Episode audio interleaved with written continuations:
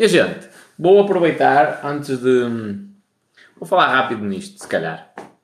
Ia fazer esta cena ao vivo convosco, mas a, a minha oração diária vai ter de ser profunda. Uh, há, há, algumas técnicas para nós ensinarmos o nosso subconsciente. Uh, ou melhor, vou explicar a parte científica por trás daquilo que vos vou dizer, que é o nosso cérebro não consegue distinguir ficção de realidade. Não consegue. Uh, exemplo, pornografia.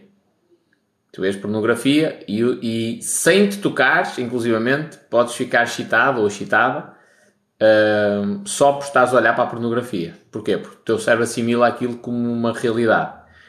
Uh, outra, outra situação, filme de terror. Estás a ver um filme de terror qualquer e há ali uma cena e tal, e assustas-te. É um filme. E tu tens consciência de que aquilo é um filme. Mas porquê é que te assustaste? Porque o teu cérebro não consegue distinguir que tu estás fora daquele cenário. Outra situação, filmes de amor ou de tristeza, coisas do género, em que começas a chorar porque, porque aconteceu qualquer coisa no filme e o teu cérebro acredita que tu estás a viver aquilo. Pronto. E então o nosso cérebro não consegue fazer essa destrinça.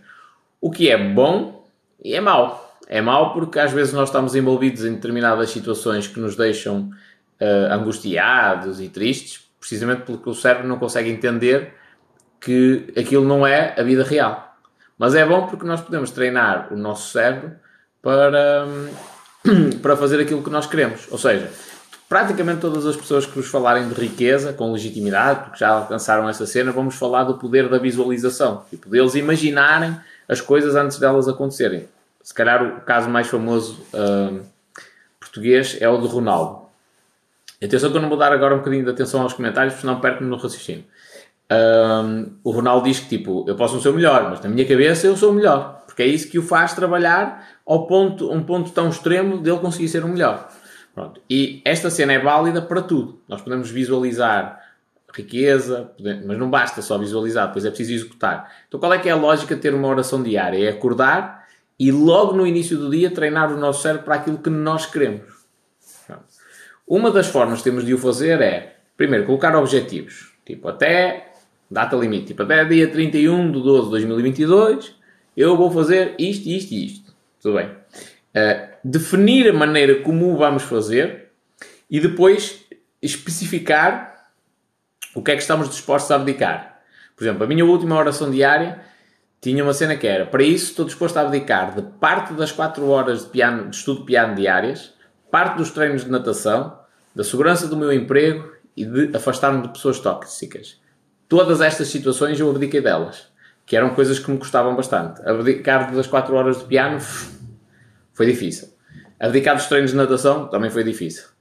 Uh, largar a segurança do meu emprego na função pública, acabei por ser despedido, não é? Mas e, só para vós perceberes que esta cena já estava na minha oração diária. Portanto, quando eu fui despedido, eu já estava preparado para ser despedido, já estava preparado para me despedir para, to para todos os cenários. Isto já fazia parte da minha, da minha oração diária. Já, eu, o meu cérebro já, já entendia que eu não ia ter aquele emprego.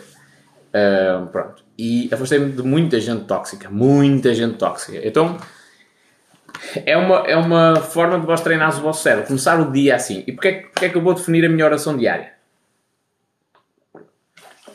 Porque a minha anterior oração foi criada quando eu li o livro de Segredos da Mente Milionária. E nessa altura estúpido. Eu achava que bastava definir objetivos monetários, riqueza, para ser feliz. Entre aspas. então, grande parte dessa oração é, é relacionada com dinheiro.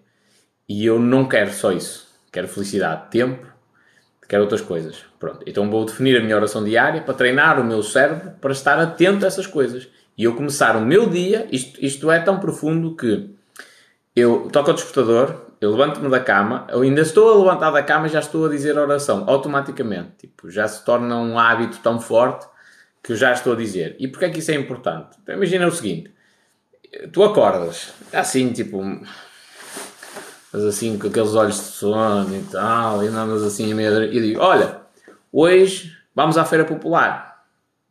Vamos, ao, vamos aos, andar de carrossel, vamos andar na montanha russa, uma cena qualquer o que é que o teu cérebro vai fazer? Vai começar a pensar naquilo. Tipo, vai andar a matutar. E daqueles pensamentos vão para outros, e para outros, e para outros. Mas, essencialmente, vai andar sempre em torno, tipo, de diversão, risos, brincadeiras de crianças, montanha-russa, medo. Vai andar sempre ali. Tipo, eu deito uma ideia e essa ideia vai gerar outras ideias no teu cérebro. Pronto.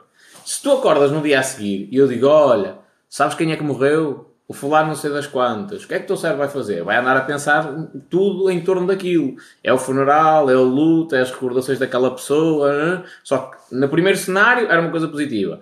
No segundo cenário, uma coisa negativa. Pronto. No dia a seguir voltas a acordar e digo, olha, sabes, que, sabes o que é que era preciso? Era levar o carro ao mecânico porque ele está com esta avaria. A bateria não, não, não está boa. Tipo, o carro não, não está a ligar e tu começas logo a pensar, tipo, ei pai, que horas acabou a mecânica, quem é que eu tenho de ligar para me ir lá levar e, e depois trazer de volta, e quanto é que custará a bateria, não sei quem, não sei quanto. Tipo, o nosso cérebro está sempre a pensar em alguma coisa.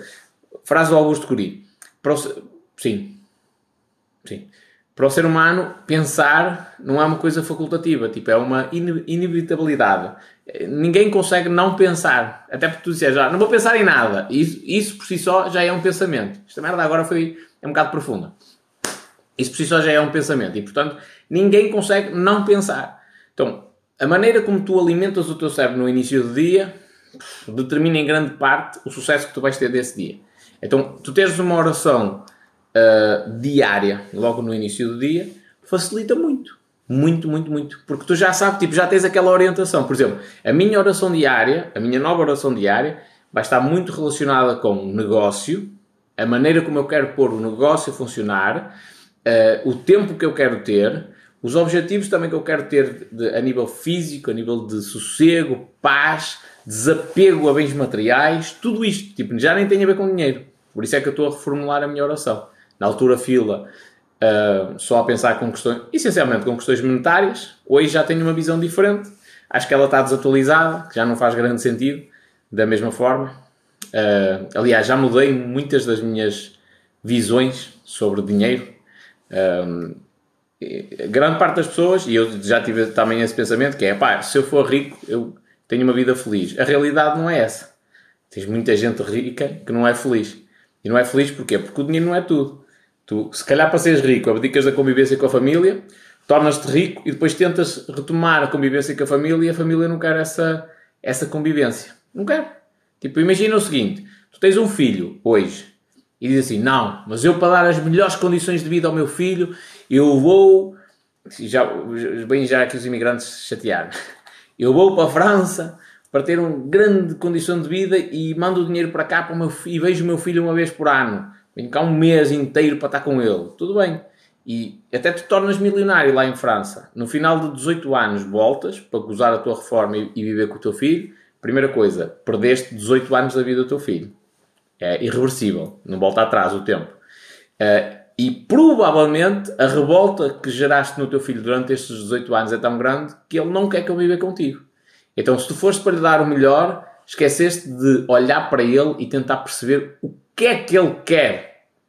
Porque a maioria das crianças não quer uma PlayStation, não quer um iPhone, não quer eh, roupas caras, elas querem uh, uh, essencialmente a convivência, a brincadeira com os pais, este tipo de afinidade. Só que, na ausência disso, elas procuram outras coisas para compensar. Não são só as crianças, nós somos iguais. Eu não namoro. Eu tenho necessidade de ter ou melhor, o meu, o meu cérebro tem a necessidade de ter alguém na minha vida com quem eu partilhar as minhas angústias, com quem eu possa partilhar os momentos de felicidade e tudo mais. Se eu não tenho ninguém na minha vida, o que é que o meu cérebro vai fazer? Vai à procura de alguma coisa que me dê satisfação para compensar. Então, o meu cérebro vai à procura de uh, bebedeiras, vai à procura de tabaco ou drogas, Uh, vai à procura do ginásio, vai à procura de, de, se ocupar muito com o trabalho ou na leitura. Estou a dizer tudo, são tudo coisas que, para as quais nós fugimos. Então o meu cérebro vai andar sempre à procura de alguma coisa que compense aquela ausência, aquela falta de outra pessoa. Não é? E neste caso, o, as crianças ou adolescentes, muitas das vezes, pá, os meus pais são tão ausentes que pelo menos, opá, se eu tiver uma Playstation estou entretido. É isto. Agora, se tu fores uma pessoa presente, que está sempre com os teus filhos, eles adoram-te, olham para ti e tu és a super, a, super mulher ou o super homem. Achas que faz algum sentido? Tipo, uma criança ultra feliz que adora estar a brincar com os pais, adora jogar dominó com os pais, adora jogar monopólio. Achas que faz sentido ele, ele ter uma necessidade absurda pela PlayStation? Não. Play... Atenção, não estou a dizer que eles não queiram e que não, não, não, seja, não sejam influenciados pelos amigos da escola e tudo mais. Isto faz sentido, mas tipo, entre, entre passar 8 horas a jogar PlayStation num domingo e passar 2 horitas a jogar PlayStation e 6 horas com os pais, abrir a segunda. Abrir a segunda. Pronto. Então vamos dizer o quê? Que a oração diária é uma cena valiosíssima. É uma maneira de eu ensinar ao meu cérebro o que é que eu quero é, um, é, um, é uma clareza que eu tenho logo no início do dia do género. Para que é que eu acordei hoje? Aliás, eu tenho um post-it colado aqui na parede, na parede que diz assim: tens a, tens, a, tens a alma de um escravo ou de um homem livre? É uma pergunta. Que é para eu saber. Sempre que eu olho para aquele post-it eu faço uma reflexão que é, mas eu tenho a alma de um escravo ou tenho a alma de um homem livre? Porque isto define muita coisa na minha vida. Se eu tiver a alma de um escravo, eu não me importo de receber ordens. Não é? Eu não me importo com aquela rotina sem maldade contra ninguém que tenha esta rotina, aquela rotina trabalhada às 9 às 6, segunda à sexta-feira, tudo ali muito direitinho, mas isto não é a alma do, de um homem livre. Lamento imenso informar. Não é. Ah, eu sou polícia. Ah, eu sou militar. Tens a alma de um escravo ou de um homem livre? Homem livre? Não podes. Não podes ter essa profissão. Porque o primeiro requisito para teres essa profissão é não seres objetor de consciência. Que a maioria nem sequer sabe o que é, que é isto, se calhar. E a objeção de consciência é, por exemplo, o médico diz assim: Eu não vou fazer um aborto a esta senhora porque isto vai contra os meus princípios, vai contra os meus valores. Eu não me sinto uh, bem comigo mesmo a fazer o aborto a esta senhora. Portanto, eu sou objetor de consciência. Eu não faço isto. Um polícia militar não pode fazer isto, por exemplo. Em teoria. Eventualmente podem depois incumprir com aquilo a que se comprometeram, mas em teoria não pode fazer isto. Tem, se mandarem realizar uma operação qualquer, tem de fazer, independentemente se concordam ou não. Então, tens a alma de um escravo ou de um homem livre? Ok? Eu tenho a, a alma de um homem livre. Uh, pronto. E é o que é. Isto para dizer o quê? Que um, a oração diária ela serve para me guiar. Para me dizer assim: olha, tu acordaste para vencer hoje nesta e nesta área. É uma, é uma cena de foco. Então eu dou-vos uma recomendação que é: para construir a vossa oração diária, colocar uma data limite uh, bem definida, objetivos bem definidos, preferencialmente dois ou três, ou um até, um objetivo, e especificar o que é que vós estáis disponíveis para abdicar. Isso é essencial. Estou disponível para abdicar do relacionamento que tenho neste momento. Estou disponível uh, para. Uh, estou disponível a abdicar do. sei lá do emprego que eu tenho. Estou disponível a abdicar de três ou quatro atividades extra que eu tenho feito e que me têm roubado muito tempo, não me trazem assim tanta alegria. Qualquer coisa, mas a vida é sempre feita de cedências. O segredo é dizer não a muitas coisas e dizer sim a poucas, mas as que realmente importam.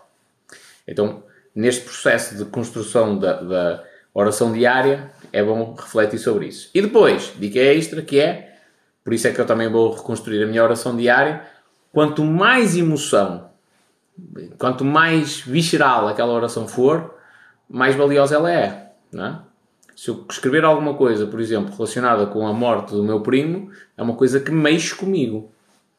Se eu me inspiro nisso para criar a minha oração diária, todos os dias me vou lembrar, tipo, é aquela cena quando alguém diz tu não consegues e tu, caralho, nem que seja para mostrar que eu consigo, eu vou fazer. Tipo, cerras os dentes e vais à luta a oração diária tem de ter um bocadinho este, este efeito, ser visceral, tipo, pensa em situações da tua vida, até algumas humilhações pelas quais tu passaste, para ganhares tipo uma força extra, uma garra extra, para te ajudar no teu dia. Sempre na luta. Porque às vezes estamos a falar, estamos a, fazer, a falar de uma oração, criar uma oração diária para quê? Para ter uma vida perfeitamente normal? Não, é para fazer o que a maioria não faz. É para passar a um nível onde a maioria não chega. E portanto aí inevitavelmente vai ter de haver um desconforto extra. Não é? Eu no outro dia estava no ginásio. Oh Rita, estou farto, de, estou farto de ouvir a falar dos post-its, moça. de facto. Eu no outro dia estava no ginásio e estava um moço novo a olhar para mim. E ele estava assim, tipo, a parar, parado, olhou e ele disse: opá, tu até podes não conseguir um corpo todo top, mas que tu és um gajo dedicado, és. Tipo, não é por falta de dedicação que não consegues um corpo top. Um, e, e, isso é a realidade. Porquê? Porque eu sou um gajo muito dedicado em tudo que faço. E já agora, isto é, uma, bom, é o melhor cartão de visita que as pessoas podem entregar. É, eu vou ao ginásio, dou o máximo, as pessoas entendem que eu sou um gajo focado, sou um gajo de trabalho. Vou para a música, dou o máximo, as pessoas entendem, as pessoas que estão naquele ambiente entendem que eu sou um gajo uh, dedicado, um gajo focado, um gajo que dá o máximo. É? E isto sucessivamente, em todos os sítios onde vá, eu tenho, eu tenho, eh, posso deixar esse cartão de visita. Pronto. E o, que é que ele estava a dizer? Que é, realmente eu posso não conseguir o resultado que eu almejo ou até que as pessoas querem. Mas no que está dependente de mim, eu estou a dar o máximo. Pronto. Isto é a cena mais importante. Ou seja, eu no meu dia a dia, eu tenho algumas ferramentas que me permitem uh, dar o máximo. Uma delas é a oração diária. Okay? Eu tenho algumas regras, por exemplo. Regras, entre aspas, nem sempre as cumpro, porque o meu trabalho às vezes depende das redes sociais, não é às vezes, é depende das redes sociais, mas, por exemplo, eu não pego, eu até posso abrir o TikTok antes do meio-dia, o TikTok e o Insta, mas raramente vejo comentários. Porquê? Porque até o meio-dia há uma possibilidade muito grande de eu ver um comentário desagradável de um imigrante qualquer que não gostou de um vídeo que eu fiz e que me tratou do piorio. E eu vou ficar a matutar naquilo. Aconteceu-me ainda no outro dia. Tipo, eu estava a ouvir o audiobook a fazer o pequeno almoço e apetecia-me dar um murro a mim mesmo. Porquê? Porque eu cometi o erro de abrir o TikTok, li um comentário, o, o comentário era desagradável e eu caguei para aquilo. Disse-me, ei, não me vou chatear com este gajo logo de manhã, caguei para aquilo. Só que o meu cérebro não reage sempre da maneira que eu quero. Então eu estava a ouvir o audiobook e o que é que o meu cérebro estava a fazer? Em vez de estar atento àquilo que estava a dar em áudio, estava a pensar como é que ia responder àquele gajo. Como é que eu vou responder àquele gajo para o calar? Era isto que o meu cérebro estava a fazer. E eu não quero. Então o que é que eu faço propositadamente? Eu até posso abrir o TikTok para ver o número de visualizações, algumas cenas possam estar pendentes, mensagens ou coisa assim do género. Não há comentários. Comentários é na parte da tarde, quando eu vou responder e às vezes já estou cansado e respondo tipo de chicote na mão. Isso é só nesse período. No período da manhã, é um período para, para eu ter clareza mental, para ninguém me chatear. Pronto. E, e alguém me fez aqui uma pergunta interessante Prescindir de tempo da internet também conta, conta e muito. É uma das coisas que eu quero fazer assim com muita regularidade mesmo. Opa, eu nem sei se tenho frio, se tenho calor. Prescindir de tempo na internet é essencial. Eu, hoje em dia, a maioria das pessoas, no outro dia estava a pensar nisto. Estava. Onde é que eu estava? Estava num café. A tomar um café e a beber uma água. Ah, perdão e estava a pensar nesta cena, que é, eu um dia destes tenho de ir para um sítio onde as pessoas estão no, no TikTok, parar para assistir ao comportamento de consumo delas. Já me aconteceu no passado, já, já, já estive à beira de algumas pessoas e tipo, eu estava a olhar, ui, é assim que as pessoas usam o TikTok. Porquê? Para mim, o uso é completamente diferente. Tipo, eu abro a aplicação, é a mesma coisa que quando vós chegáis ao trabalho, quem trabalha no computador. Chegas ao computador do trabalho, tipo, abres uma série de aplicações eh, que é para começar a trabalhar a mim é exatamente a mesma coisa, mas com as redes sociais. Tipo, eu abro as aplicações e já sei o que é que eu tenho de ver, métricas e isto e aquilo, e comentários e como é que eu vou responder e apagar e fazer. Tipo, é, o meu cérebro entra logo no modo de trabalho, mesmo que eu esteja em lazer. Pronto, então uh, é uma das cenas valiosas é a tua, deixares de viver na internet e passares a viver na vida real. O que é isso, prescindir? É abdicar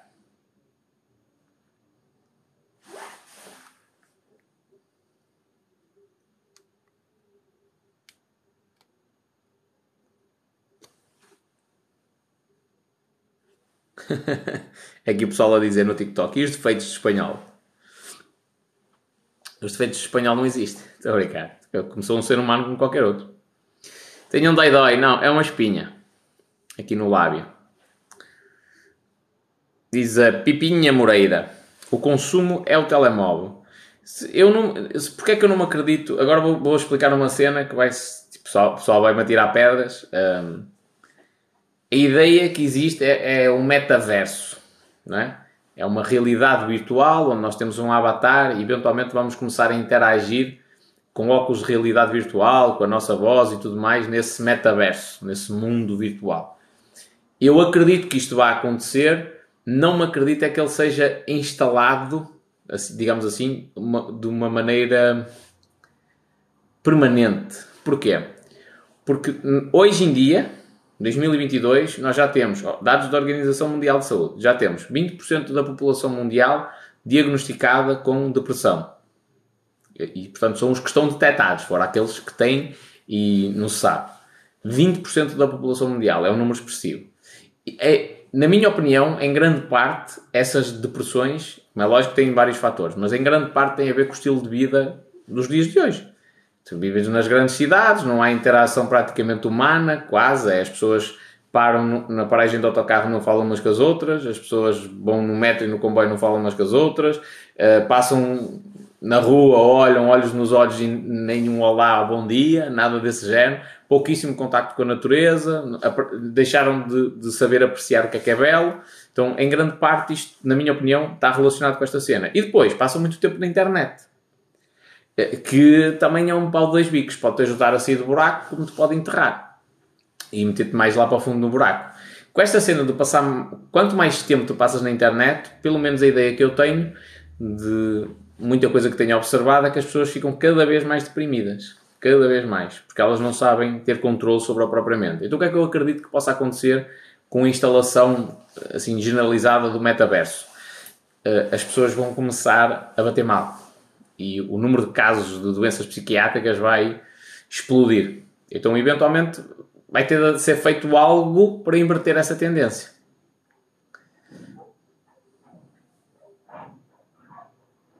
Posso repetir a pergunta ou vais fazer swipe? Não, a priori não vou para trás. Pô, repete aí a pergunta.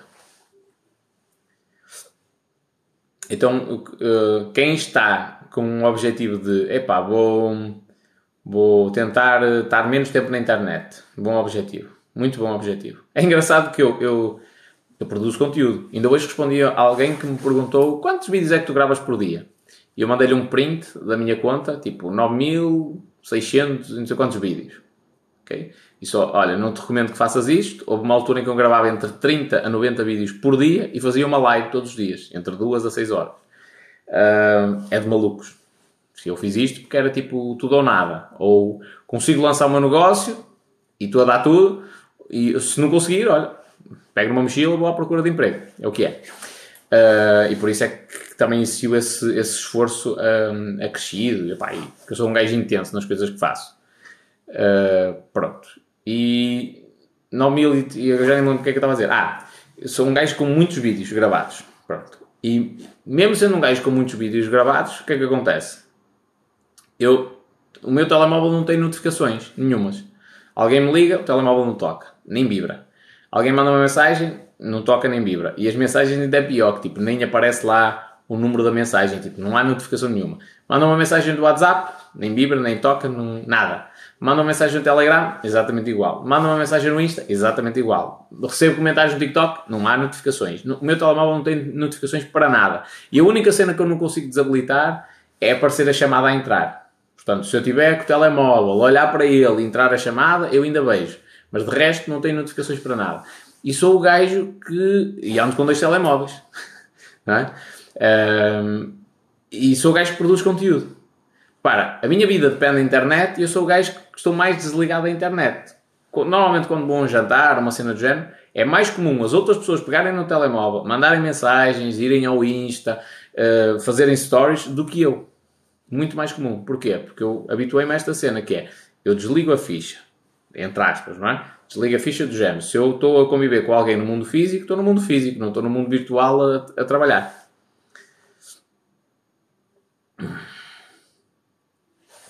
Diz o Marquinho, para que é que queres o telemóvel então? Olha, um dos meus objetivos é deixar de usar telemóvel. Ah, e se houver uma urgência? Se houver uma urgência, eu caio para o meio da rua e alguém liga para o 112. É isso. Aí se as pessoas precisarem ligar para ti por causa de uma urgência, se tiverem uma urgência, elas têm de ligar para o 112, não é para mim. Ligam para o 112 e há urgência. E mais tarde ou mais cedo, as, as notícias espalham-se, as más notícias uh, espalham-se depressa, eu fico a saber e depois vou resolver a situação.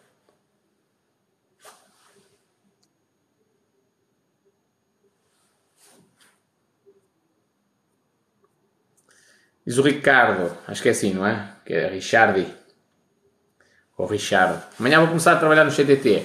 Qual a tua opinião? Isso tem futuro.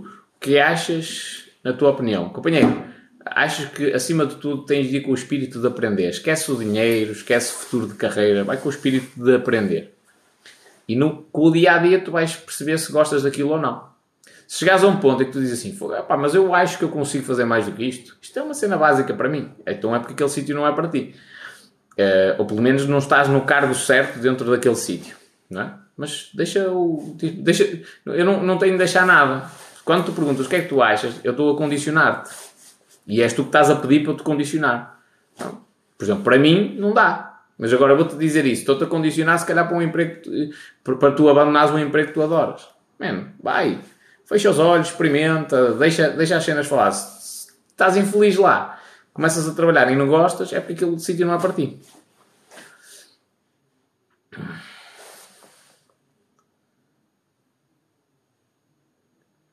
Ora bem, o Fábio estava aqui a dizer que é impossível adaptar o estilo, esse estilo de vida. Não percebi, porque há uma primeira parte que eu não recebi.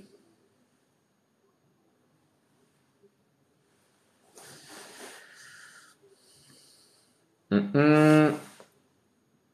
Ora bem, por motivos de saúde, há sete anos que passo muito tempo em casa e psicologicamente acho-me melhor acho-me melhor do que muito, muitas pessoas, algumas pessoas por aí, diz aqui a Vera, no Instagram. Uh, olha, eu, eu também passo muito tempo em casa porque o meu negócio surge a partir de minha casa e eu acho que é das piores cenas que pode acontecer. Um gajo começa a atrofiar está sempre no mesmo sítio. É a vida pessoal, é a vida profissional, tudo no mesmo sítio. Pá, um ano, dois, a pessoa ainda, vai ainda se vai habituando, tipo na pandemia, mas começa a massacrar.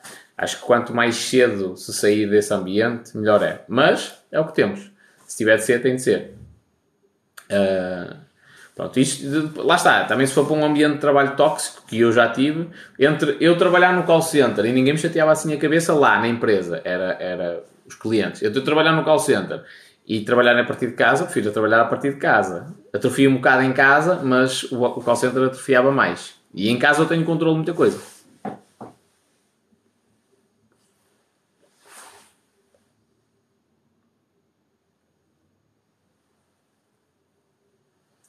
Diz aqui o Serafim. Boa, espanhol, como é que estás? Estou a ter uma conversa com um amigo. Isto é mariquice, moço. conversa com um amigo é mariquice. E ele diz que as criptomoedas não são legais. O que não vale e que não vale a pena investir. O que é que lhe digo? Mano, não tens de dizer nada. Deixa o gajo acreditar nisso. É ele que vai perder dinheiro. Investe tu, deixa o gajo perder dinheiro. Ah, não são legais. Ele que prova. O ônus da prova está do lado dele, diz-lhe isso. O ônus da prova está do teu lado. Diz-me onde é que está na lei que isto é legal. Não é? Ah, mas são legais. Elas podem não ser legais, não significa que não sejam, que, que sejam ilegais. Comeu a cabeça, não comeu? Tens uma coisa que é legal e outra que é ilegal. Mas imagina que há uma coisa que não está definida na lei se é A ou B. Se é legal ou ilegal. Ela não é uma coisa nem outra. Tipo, e as criptomoedas neste momento, entre aspas, são ar. Entre aspas, porque já há alguma regulamentação. Alguma, pouca coisa, já se diz que vai ser regulamentado. Mas é, quando se diz que vai ser regulamentado, é no sentido de tornar tudo legal.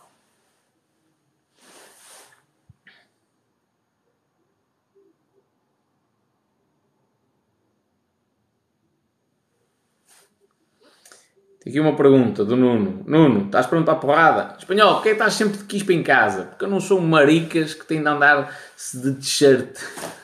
Estou a brincar, companheiro. O que é que me custa estar de casaco em casa? Nada. Se eu sentir frio, ligo o aquecimento. Não senti isto. Minha casa já tem alguns anos, estás a ver? Tipo, é uma casa mais fria. Portanto, é o que é. Está frio, mete o quispo. Porque é que tenho de estar a gastar no, no, aquecimento. Isto é a mesma cena que o pessoal tem espaço para estender a roupa ao sol e usa a máquina de secar. Qual é a lógica? Eventualmente até tem a possibilidade de estender no início do dia, deixar até ao final. Qual é a lógica? Então, tipo, o sol não faz esse trabalho de secar a roupa? Faz, porque é que vai estar a gastar energia? E aqui é igual. Opa, os meus avós tinham uma casa de pobres de me livre. É, não era só o casaco, se calhar tinha de estar aqui com dois ou três cobertores. Portanto, eu, hoje em dia, ter dinheiro para estar numa casa e ter um casaco para me uh, abrigar e não sentir frio, pá, eu acho que é uma cena bem fixe. Diz a Raquel que no, no, e no norte de Portugal é mais, sempre mais frio, sim. O pessoal é muito. É, é tão conas de sabão, santa paciência. Ah, atenção, Anuno, isto agora não é para ti, ok? Uh, mas o pessoal está tão conas. O nosso corpo foi feito para nós andarmos com este frio lá fora sem roupa. Não sei se o pessoal tem esta consciência. Ah, mas nós não aguentamos. Aguentamos, aguentamos. O nosso corpo adapta-se a isso. Faz, faz uma confusão por isso é que estas gerações mais novas é tudo. Uh, fica com uma negra, Deus me livre, tem de ir a correr para a urgência. Bateram com o pé na, na, na ponta do móvel. Ui, meu Deus! Deus me livre. Diz Inês, poupas muito tempo em teletrabalho. Sim, poupas, mas também massacras um bocadinho a cabeça, estás sempre no mesmo sítio.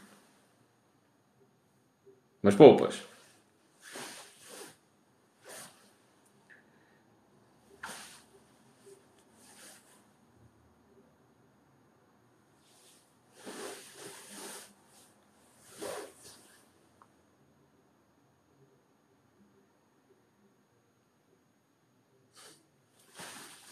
Aqui o Hugo quer que a Shiba vá para, para a Lua. Eu acho que vai ter uma desilusão muito grande.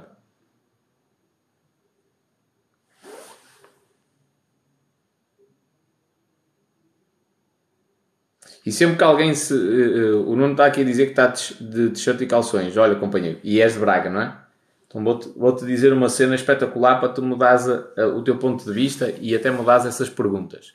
Porque essa pergunta só, só não leves a mal, estou-te a dizer isto, porque é uma cena, é tipo, é honesto, é como se nós estivéssemos no café cara a cara e eu, eu dizia-te a mesma coisa, que é, para tu mudares a tua percepção sobre o mundo, que é, pega, sai de casa, veste uma, uma cena mais quente e vai ao centro de Braga, aos sítios onde estão os sem-abrigo. Então, e tu vais perceber que a pergunta que fizeste não faz sentido. Porque neste momento, em Portugal, já nem estou a falar no mundo, em Portugal tens muita gente que nem tem as devidas condições para se abrigar do frio. E estou a dizer isto porquê? Porque às vezes você estás a falar para alguém que está a usar a internet para lançar um negócio, está a comer o pão que o diabo amassou. Ainda há pouco tempo um gajo brasileiro fez um podcast qualquer, o gajo estava a dizer mais ou menos isso, que é o pessoal, ele, estava, ele era streamer, eh, era gamer, fazia streaming de jogos e cenas assim de género, tipo, estava a jogar online enquanto os outros estavam a ver para quem não está por dentro da área. Uh, e ele jogava tipo 8 horas seguidas. E as pessoas perguntavam-lhe, tipo, na live, então tu não comes, tipo, não paras para almoçar e tal. E o gajo tinha fruta e dizia, não, eu como fruta e água, porque fruta é saudável. O gajo não tinha dinheiro para comer. E passava 8 horas a jogar comia só uma pecita de fruta, uma coisa do género, tipo, para ver se conseguia arranjar algum dinheiro para ter uh, condições para pagar as contas. Isto pode acontecer em qualquer país, não é só nos outros.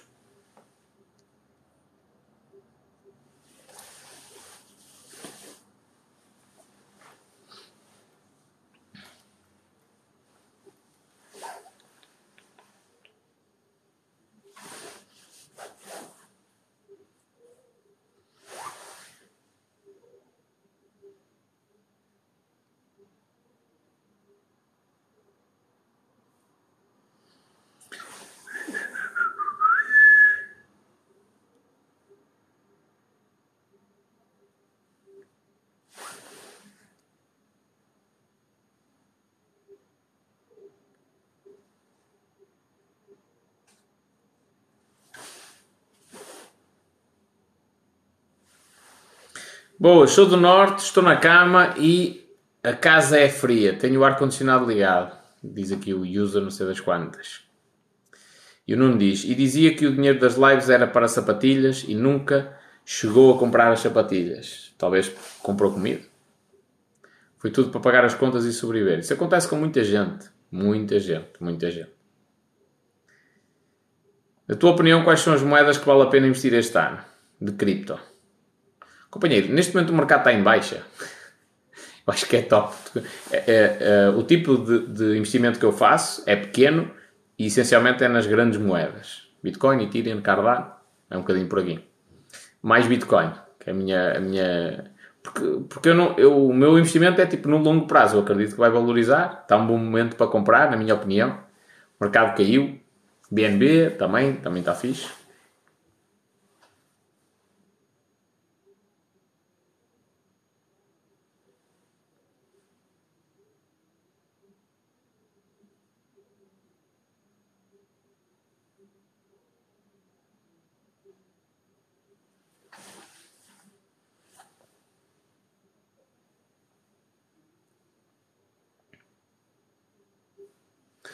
E, gente, tanta gente a perguntar se eu fui votar. Tanta gente. Primeira, primeira questão. Uh, não sei se alguém viu o vídeo que eu gravei hoje sobre Big Brother e a Casa dos Segredos. Que é porque é que as pessoas. Atenção, não tem maldade nenhuma alguém assistir, não tem nada contra vós, não estou a chamar estúpidos. Mas qual é que é. Porque é que eu, eu tenho de parar? Uh, porque é que eu tenho de parar o meu dia para assistir à Casa dos Segredos, ao Big Brother? Porquê? Qual é a base do, do, meu inconsciente? Ou melhor, o que é que está na origem, no meu inconsciente, para eu parar e assistir àquilo?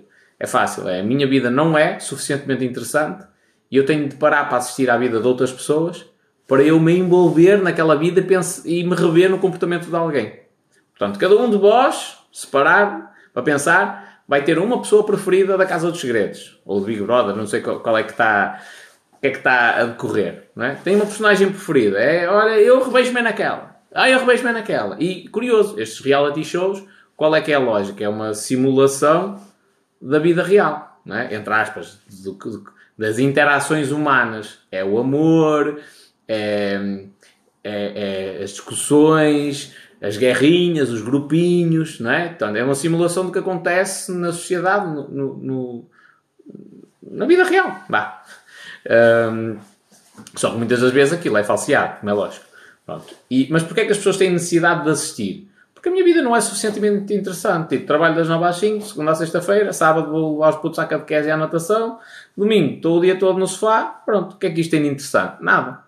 Nada, rigorosamente nada. Então eu tenho de me agarrar à vida de outra pessoa para me imaginar no romance daquela rapariga que entrou para a Casa dos Segredos e conheceu não sei quem que é bonito, mas é, é má pessoa porque ele é maldoso. E não, tipo, aquele, eh, o entusiasmo da vida daquela pessoa fascina-me. Porque a minha não tem uh, entusiasmo suficiente. Agora, se eu tiver uma vida preenchida, feliz, plena como é que eu vou parar para assistir à vida das outras pessoas? Tipo, nem faz sentido. Faz sentido eu parar o meu dia e dizer assim: espera eu tenho coisas pendentes de pessoas que me fazem felizes, atividades que me fazem feliz e eu vou parar para assistir à vida dos outros gajos. Não faz sentido. Ok? E agora vamos deixar um pensamento ainda mais além. Seguindo esta lógica, porque é que tanta gente tem o, a ilusão com o casamento? O casamento numa quinta, um, um fato caro para caraças, quer o homem, quer a mulher. A mulher é um vestido, não é? Uh, só luxo, coisas todas XPTO, muita comida, uma, uma quinta com músicos, animação. Porquê é que toda a gente tem esta, esta ilusão?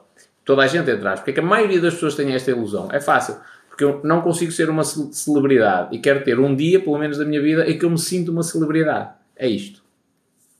Porque na realidade o que é que importa na união entre duas pessoas? É o sentimento de uma pela outra.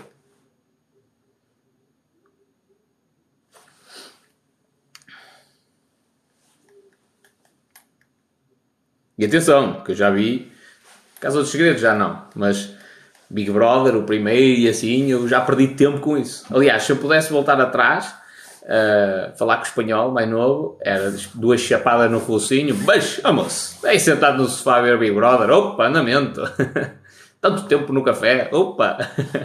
Portanto, todos nós cometemos erros. A única questão é, o ser humano está em constante evolução. Cabe-nos a nós decidir se a gente quer passar ao nível seguinte, se queremos desenvolver ou não. Sempre que há alguma coisa de desenvolvimento, há desconforto. Eh, a única coisa que mudou hoje na minha vida é eu habituei-me ao desconforto seja para que área for. Entro agora nas criptos, e mas tu não percebes nada. Calma, não, não é me chateio. Há tanta gente, há tanta gente que fala, fala, fala, fala, fala e já está há muitos anos. Calma, que eu sou consistente nas coisas que eu faço, eu consigo passar por eles num instante. E, e sou muito dedicado. Isso não faz confusão. Boas. Está tudo? Deixa-me pôr isso por baixo que eu estou aqui. Estou cansado. Aqui uns tempos a falar pessoal. Foste votar? Aqui, hoje... Claro. O pessoal já está aqui a como perguntar. É que, como é que eu poderia uh, opinar se não fosse votar? tu só foste votar para opinar. Sim. Mas só por esse motivo. Já nem sei, peraí, deixa eu ver aqui. Deixa eu ver aqui como é que estão as eleições, como é que estão os resultados. Mas a esquerda vai ganhar outra vez. Sim. É, 42, 29. É mais ou menos isto. Eu também fui. Fui em cima da hora. Aquilo até pareciam funcionários públicos. Toda a gente a mexer no telemóvel sem fazer nada. Por acaso foi uma experiência muito agradável, toda a gente simpática, desde a segurança ao pessoal que estava a orientar. Não apanhei fila, fila nenhuma, tinha duas pessoas à minha frente, na, no, no que era a minha secção. Foi uma experiência muito boa, aquilo está muito bem organizado. Estamos cada vez melhor a preparar eventos, é o que eu acho, cada vez melhor. Desde a Expo 98, Portugal está expert na preparação de, de eventos. Agora falta o voto eletrónico. Daqui a 500 anos.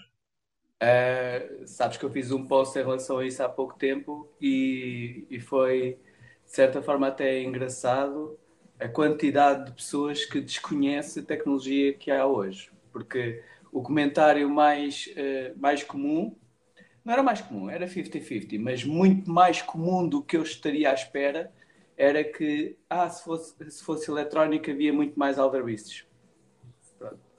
O que espelha bem que o pessoal está muito desinformado em relação à tecnologia que temos hoje ao dispor.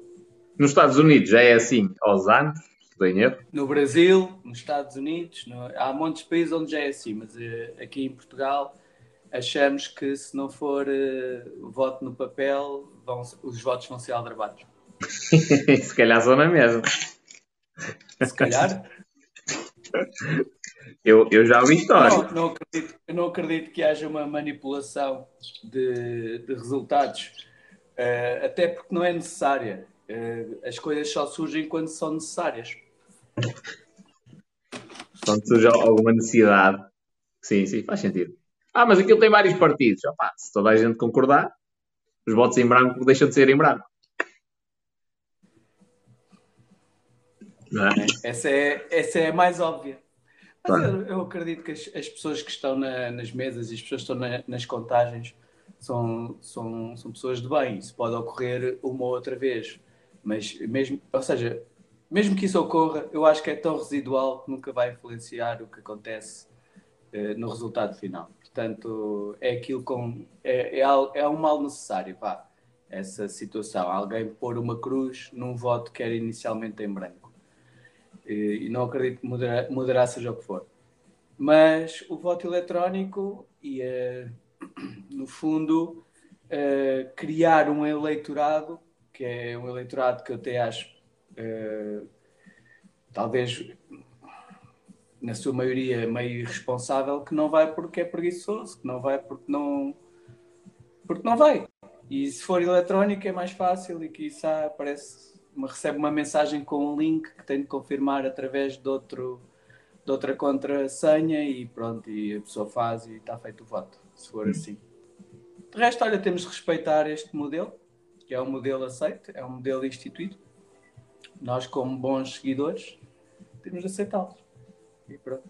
Eu, então, eu... Parece, vai, vai, vai haver a prorrogação. Eu, eu, eu quero é ver quanto ridículo vai ser a postura dos políticos. Porque repara, nós estamos em eleições porque não havia entendimento à esquerda. E eu agora quero ver se vai haver entendimento à esquerda. Provavelmente não. Porque o que, o que está em cima da mesa não é a alteração do Orçamento de Estado. O que está em cima da mesa é algo que eles vão inventar para se entenderem. É os mesmos que não se entenderam. Eu, isso faz muita confusão mesmo, muita confusão. Que é o princípio para se formar equipas é, é saber gerir pessoas. E um, um, não faz sentido, tipo, independentemente da ideologia política, não faz sentido não, não compactuarem uns com os outros. eh, independentemente de quem ganha, quem está à frente do bar, não faz sentido. A ideia não é o bem do país, o bem do país não é andar sempre uma pessoa a puxar para um lado, outra pessoa a puxar para o outro. Uh, eu também concordo contigo. O, o, e eles todos uh, deviam entender-se e, e, gosto muito de. Ao princípio, ao princípio fazia-me um pouco impressão, mas gosto até da postura do Rui Rio de, de não agressão. Uh, só que o Rui Rio falha num, num, num pormenor, acho eu. Ele depreende que o, que o povo é sábio. Tenho conhecimento dele. Eu no outro dia gravei um vídeo sobre, sobre o, o voto, sobre uh, o sufrágio universal. Até que ponto isso será uma cena injusta? Eu sei que é democrático, é bonito, mas do género, a maioria das pessoas não tem a mínima percepção do que é que, do que, é que acontece, porque é que eles estão a fazer as coisas. Uh, e vai votar com base em quê? A imagem, imagem, aquilo que houve, o que Sim. Mas isso, mas isso, mas aí, por isso é que há as campanhas. As campanhas é para informar.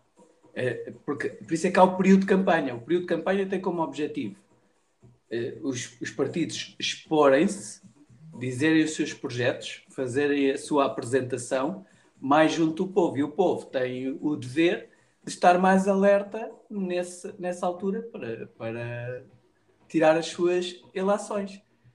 Uh, agora, sinceramente, pela campanha, tu vês logo o, o, tipo de público que eles querem alcançar. Os velhinhos. É, não só, é, pá, é uma comunicação brejeira, é uma. É, pá, sinceramente, eu não contrataria nenhum deles para trabalhar para mim. Ainda bem que isto é na live. Se fosse um vídeo, amanhã estavas a receber aí até o caraças. Opa, olha lá, tu, uh, uh, o que eles fazem? Eles estão-se a vender a eles próprios. E estão a vender a atacar outros. Imagina um vendedor da minha empresa fazer bandeira de, de, dos nossos serviços o, a merda que os outros fazem. Não pode ser. Não é ético. Não é correto. E é a pior maneira de vender. É a pior maneira claro, de vender. Claro. No entanto, para o povo, resulta. Qual povo? A maioria. E a maioria é o quê? Desinformada. Eu estou a dizer tal e qual o que tu estás a escrever. Uh, uh, escreveram aqui tal e qual o que tu estás a dizer. Que é que o objetivo deles é, é apanhar os desinformados, as pessoas que não têm tanta informação. Claro, porque esses são a maioria. É o logro da democracia. E atenção, não estou a defender a não democracia. É o único é o sistema que menos falha. Na minha, na minha percepção, não. A minha, não, não, não, percebo, não existe outro que funcione melhor que a democracia, a meu ver. Mas tem esse logro, que é se, se a maioria elege e a maioria é desinformada, a, mai, a maioria elege errado. E é o errado que, que vai, vai para a frente. E por isso é que se calhar temos tantos, tanto tempo com governações à esquerda. Talvez até por isso. Porque a maioria, se calhar, tem mentalidade operária e não tem mal nisto, em relação a isso. Atenção, nós não teríamos, nós não teríamos, estamos, temos, temos de analisar o que aconteceu no calendário. Nós não teríamos um governo à esquerda caso não se abrisse um precedente, foi juntar os países, os partidos de esquerda num só, numa, numa coligação. Na, na, como é que eles chamam? A, geringonça. A geringonça porque isso foi algo que nunca uh, houve. Antes, os partidos, quando perdiam eleições, aceitavam a derrota e passavam para a oposição. No caso do PS, nessa altura, não aceitou a derrota e foi falar com outros partidos para, em conjunto, formarem governo e não deixarem quem ganhou de formar governo. Basicamente foi isto. Uh, quando, quando, quando isto acontece, repara, as pessoas que votaram há seis anos atrás Bloco de Esquerda e o Partido Comunista, eles não queriam o, o António Costa como Primeiro-Ministro. E tiveram-no. Portanto, isto é democracia. Percebes? É Portanto, a maioria, a maioria queria, apesar de todas as condicionantes com que o Passos Coelho uh, uh, governou, em plena Troika, e lembro que a Troika foi trazida pelo e após o regime do Sócrates, governo socialista, a, a maior parte das pessoas, eu falo na rua, eu, parece, parece, parece que sou o único que sei isto, não sei se só conheço gente estúpida ou quê. A maior parte do pessoal pensa que a Troika foi o Passo Escolho. Não, o Passo Escolho, quando foi para Primeiro-Ministro, já estava cá a Troika. A Troika foi quem assinou o contrato da Troika foi o, o primeiro-ministro Sócrates com, com aquele não sei o que dos Santos, o, o, o, ministro das Finanças da altura. Teixeira dos Santos. Teixeira dos Santos foi ele que assinou, foram eles os dois que assinaram a Troika. E o Portugal não tinha outra hipótese, era a única forma de nos emprestar em dinheiro, era aceitarmos regras de gestão externa. Pronto. E, e o Passo Coelho governa com regras de, de, de gestão de custos externas, ainda assim ganha as eleições e depois o António Costa faz um, abre um precedente. Está bem, está correto, está dentro da lei, está, está, está justificável naquilo que é a argumentação democrática. Mas aquilo que é a argumentação competitiva, eles perderam as eleições e foram governo. A maior parte não queria o António Costa. É. A maior parte das pessoas queria o Passo Escolho. Não obstante tudo, todas as medidas impopulares que tiveram de ser tomadas. Bem, depois entra o António Costa, numa fase em que nós já estamos a sair da Troika, numa fase em que há uma série de oferta de capital para complementar e baixar o, o, os juros da dívida pública, e o António Costa entra airosamente a colher frutos de um trabalho que foi feito a hipotecar a, a, a saúde de um partido e de uma figura que é o Passos Coelho, que ah, eu, não, eu, eu eu, para mim, não há, não há aqui. Uh, não há aqui nenhuma intenção de fazer campanha, não sei o quê, é mas eu tenho de reconhecer que o Passos Coelho uh, governou Portugal super limitado. E depois vem este gajo, uh, e, e, o, e o crescimento que Portugal teve muito à conta, quando falam de importações, esquece, muito à conta do turismo. O turismo foi bombástico, como se todos se lembram, e só foi prejudicado agora pela, pela questão Covid. Ah, e agora? Toda a gente prorroga isto. Agora é que eles ganharam. Agora é que eles ganharam. É. Não ganharam nas outras.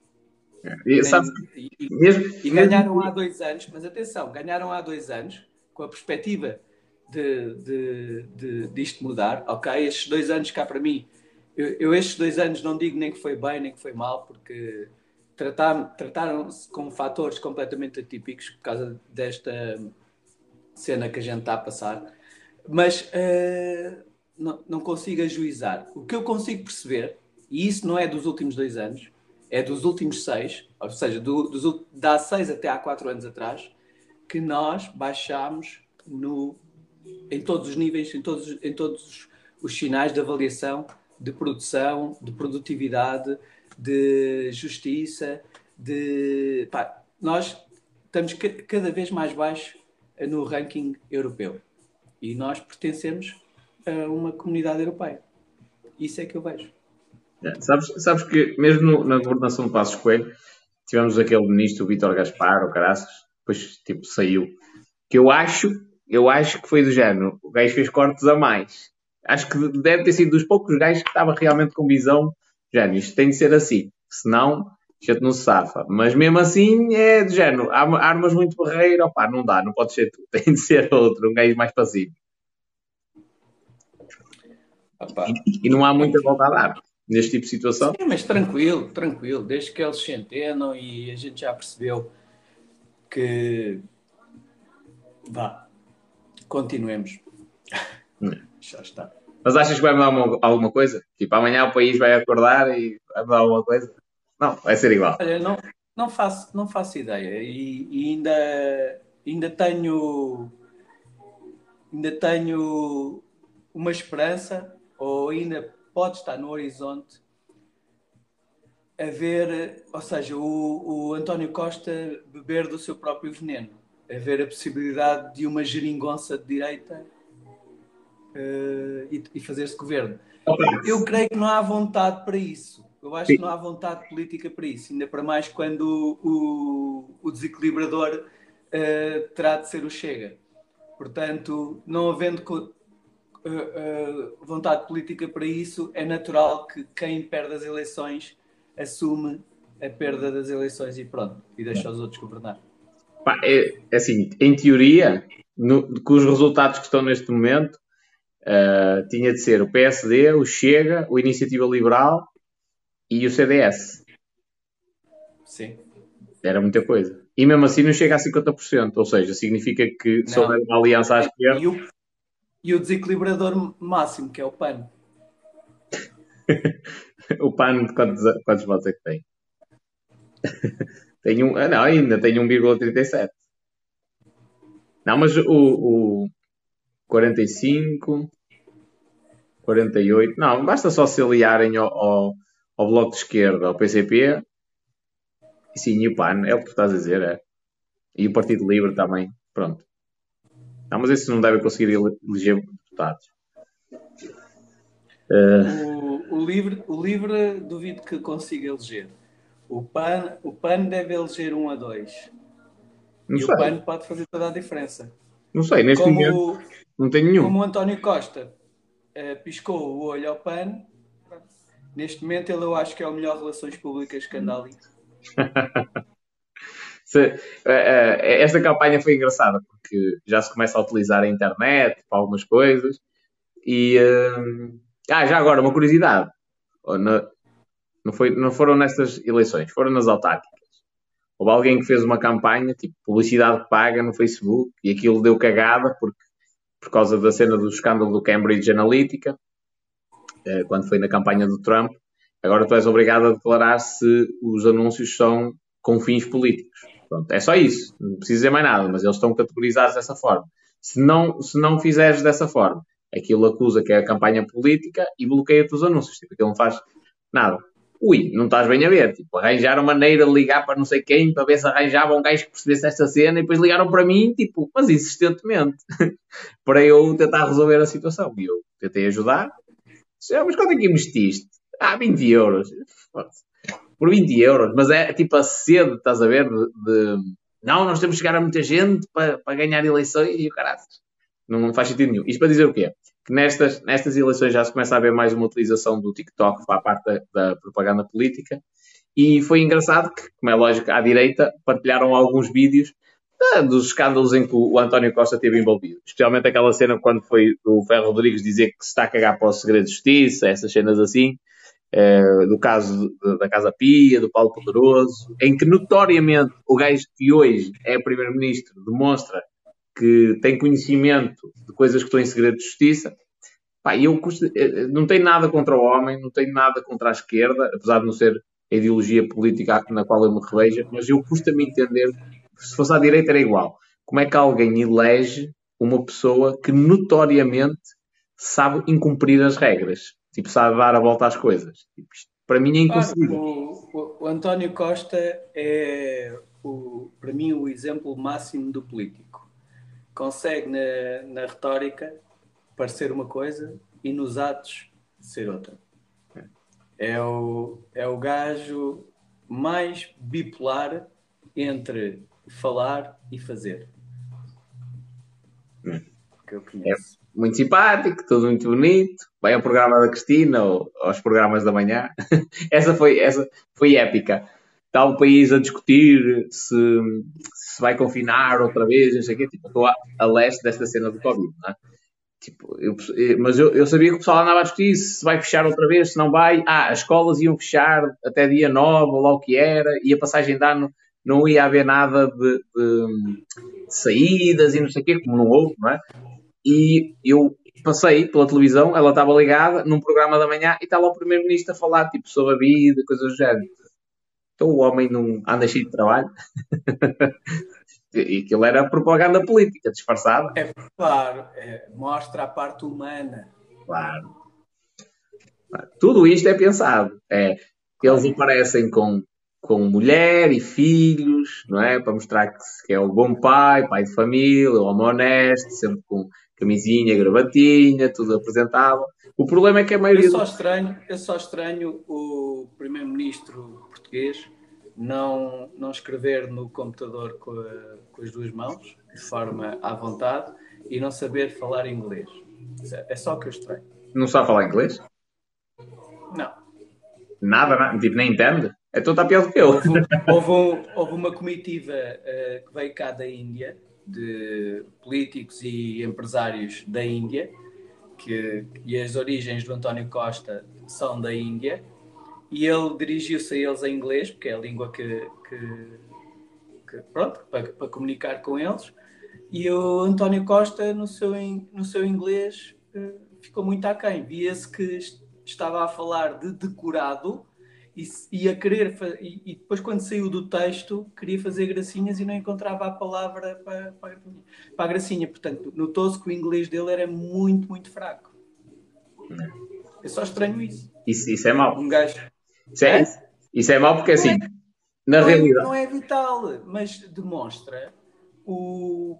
Olha, o, pá, eu estranho que uma pessoa com a idade dele, com as responsabilidades dele, com a formação dele, chegue a esta altura e não domine o teclado do computador com as duas mãos.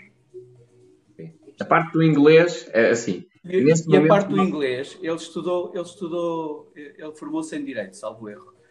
E na faculdade nós sabemos que há muitos manuais em inglês. Também, se não fores, fores fluido em inglês, não sei como é que consegues fazer uma faculdade, não sei, mas se calhar está aqui pessoal licenciado, digam se tiveram de saber inglês ou não para fazer os cursos da faculdade, porque o António Costa não teve.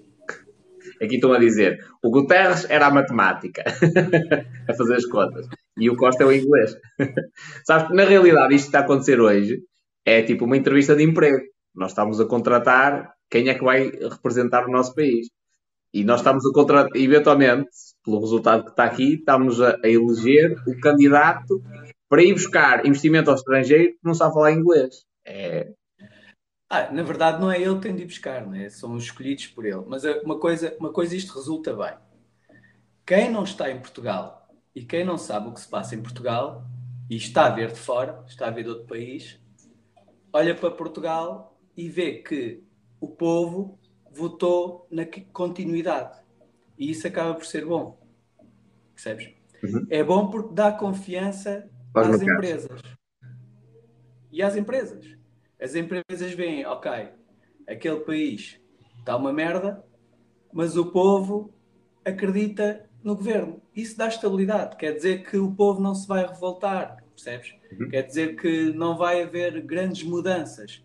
E os empresários, independentemente das. Da, o, o, capital externo, independentemente de, das regras próprias de cada país, o que eles querem sentir é que há estabilidade, é que eles vão fazer investimentos a longo se eles não sentirem que há estabilidade, eles não sabem o que é que vai acontecer a longo.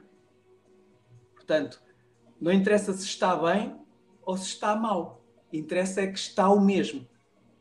Porque aí sabem com o que contar. E, é, é, é, e sabem com que partido é que têm de estabelecer ligações, eventualmente até. Sim. Yeah. E não, não é muito curioso do género. Não, ou melhor, não é muito curioso que há, há muitos países que têm eu nem sei se, é- se neste momento. Oh, oh, espanhol, deixa-me só aqui fazer um comentário que o Rui, Rui Markel escreve assim. Realmente o inglês escrever um, num portátil vai fazer toda a diferença. Deixa-me esclarecer. Óbvio, uh, Rui, que não vai fazer diferença nenhuma.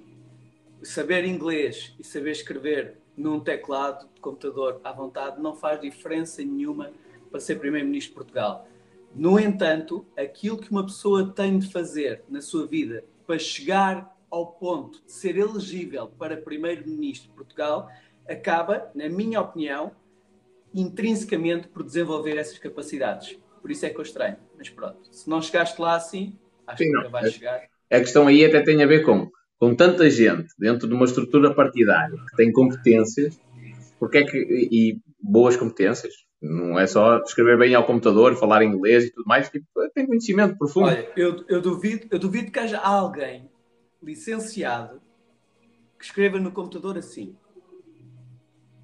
Não, aposto, não aposto, não aposto. Pá, há. Não, não mas, mas com os cursos normais não há. Sim, hoje em dia o pessoal mais novo é difícil. Até porque o pessoal habitua-se a jogar no computador, CS e coisas do género, e começa a utilizar logo dois ou três dedos. O normal é, a maioria das pessoas usa três dedos para escrever. O, o anelar e o, e o mindinho não usa. Mas pelo menos três costumam, costumam usar. Yeah. Pelo menos. E anelar tava... e, mais, e mais um, vá. Estava-te a fazer uma pergunta, que é, não achas assim um bocado esquisito uh, haver tantos governos de esquerda e quando a gente olha para o cenário que realmente faz um país crescer, que é o, o cenário privado, empresas, negócios, a maioria dos empresários são todos de direita. Não quer dizer que sejam ligados a um partido. Tipo, a visão deles sobre a economia, como é que funciona o mundo, associa-se mais ao espectro da direita. E olhas para o, para o mundo inteiro, os países desenvolvidos, aqueles que têm mais saúde financeira e aqueles que têm rendimentos mais altos, são todos de direita. Aliás, há quem tinha dito que o Trump foi dos gajos que mais fez crescer o mercado da. Isso, isso eu não estou por dentro. O mercado não, isso não tem, não, não tem a ver com o dizer, isso é facto. É facto. A bolsa cresceu. O, o impopular Trump foram, foi, um, foi um mandato que capitalizou a América, retirou muita gente da rua, e não, está muita gente na rua agora, mais ainda. E antes também estava, atenção. A América não é, não, a América não é o sonho americano. Quem, quem, quem for lá à espera de subsídios, esqueça, mas vale para a Inglaterra. A Inglaterra é fixe para subsídios. A América não. Okay? A América ou fazes ou, ou já foste. Agora, o, o, o Trump, as relações políticas, comerciais, económicas, financeiras e até as internacionais com o Trump funcionaram muito bem. Nós estamos a ver isso tudo a cair agora, né? com o Biden. Lá está.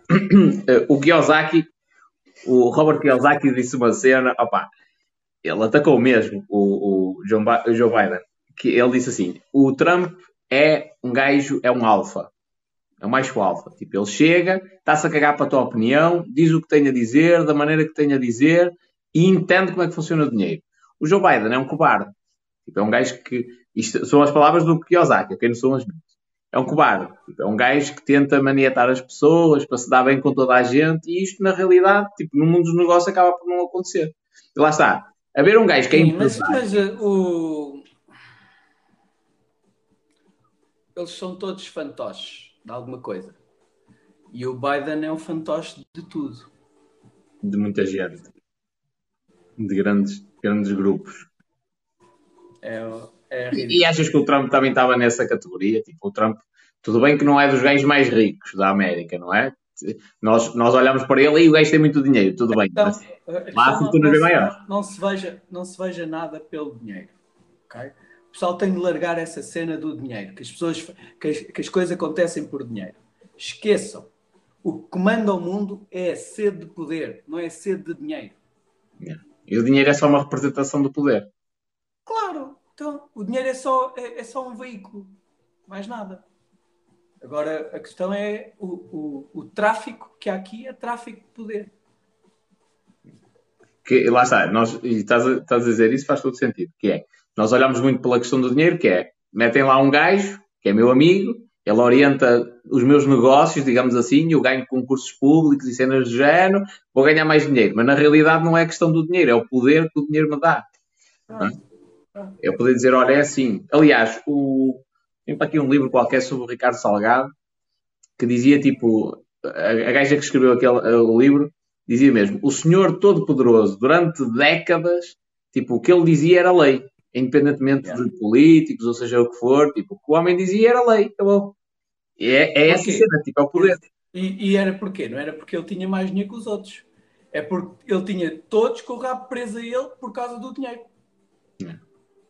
E se calhar, quando começarmos a analisar isso bem, quando alguém se der ao trabalho de fazer isso, se calhar o que se vai perceber é que ele enganou muita gente para eles ficarem. Quando alguém se der ao trabalho, és maluco. Então eles até retiram. Um, como é que se chama aquela figura que é o. o, uh, o que está à frente do Ministério Público? É pá, aquela senhora que esteve lá, que ela era impecável, meu. Como é que, pessoal, diga aí que já estou. Sim, mas é A, figura... a figura máxima do Ministério Público, como é que se chama? Digam aí.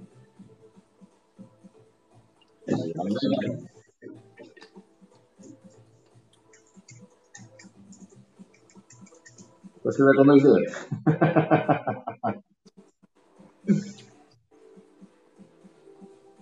Procurador Estás a fazer espanhol? Estou a procurar. Hum. Aqui. É democrata. Claro. Não, a que estava. Lucília Gago. eh, É essa? hã? Lucília Gago. Essa é o quê? Procuradora-Geral da República. Pronto. Essa é, essa é a atual. Sim. As duas anteriores saíram. As duas anteriores saíram devido a quê? A ver. Não sabe? Ninguém está. Ninguém está a ver, só saíram. Saíram. É. Estás a armar muito barulho.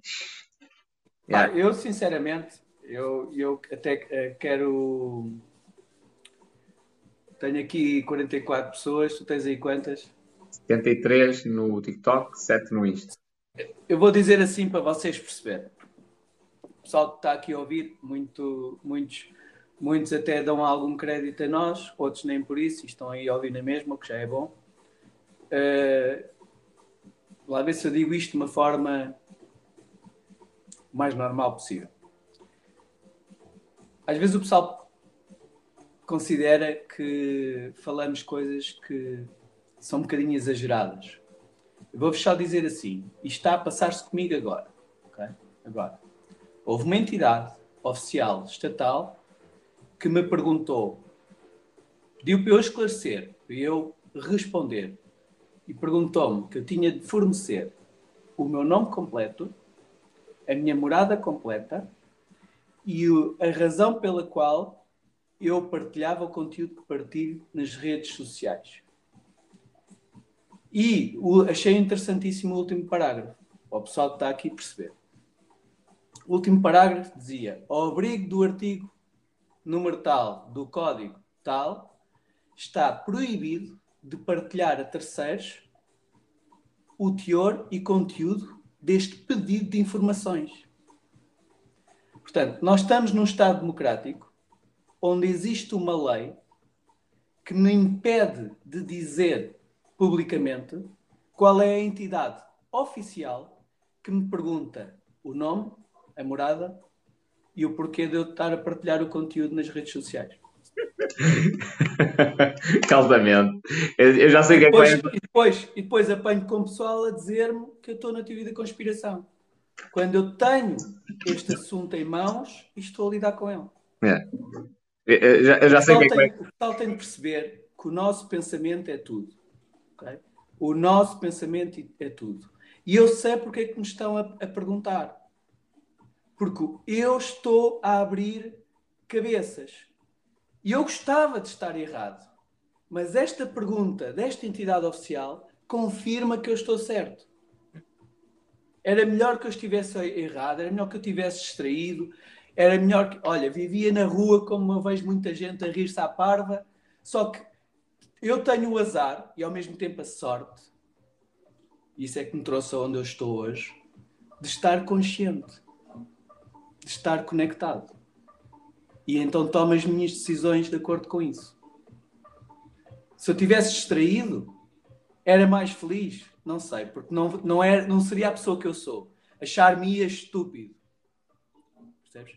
Não quer dizer que os que estão distraídos são estúpidos. Estou só a dizer que são diferentes. Sim, Não tem Agora, personalidade. E eu, e eu ao decidir, eu ao decidir partilhar aquilo que eu sei nas redes sociais, que é basicamente é a forma de pensar de acordo com alguns princípios que o pessoal presume como conceitos e são na verdade preconceitos, eu estou a ser Notificado. notificado e Eu, vigiado. também, eu um dia deste estava em conto com uma, com uma notificação da CMBM mais tarde ou mais cedo vai acontecer. e vou andar aí às cansadas. Vai, vai ser o que vai acontecer. Estou aqui a dizer um nome. Doutora Maria José Morgado. É isso? Yeah. Era isso? Era. Sim, mas isso, isso faz todo sentido o que tu estás a dizer. Aliás, pela primeira vez, pela primeira vez na vida, vi um anúncio do Banco de Portugal no Instagram.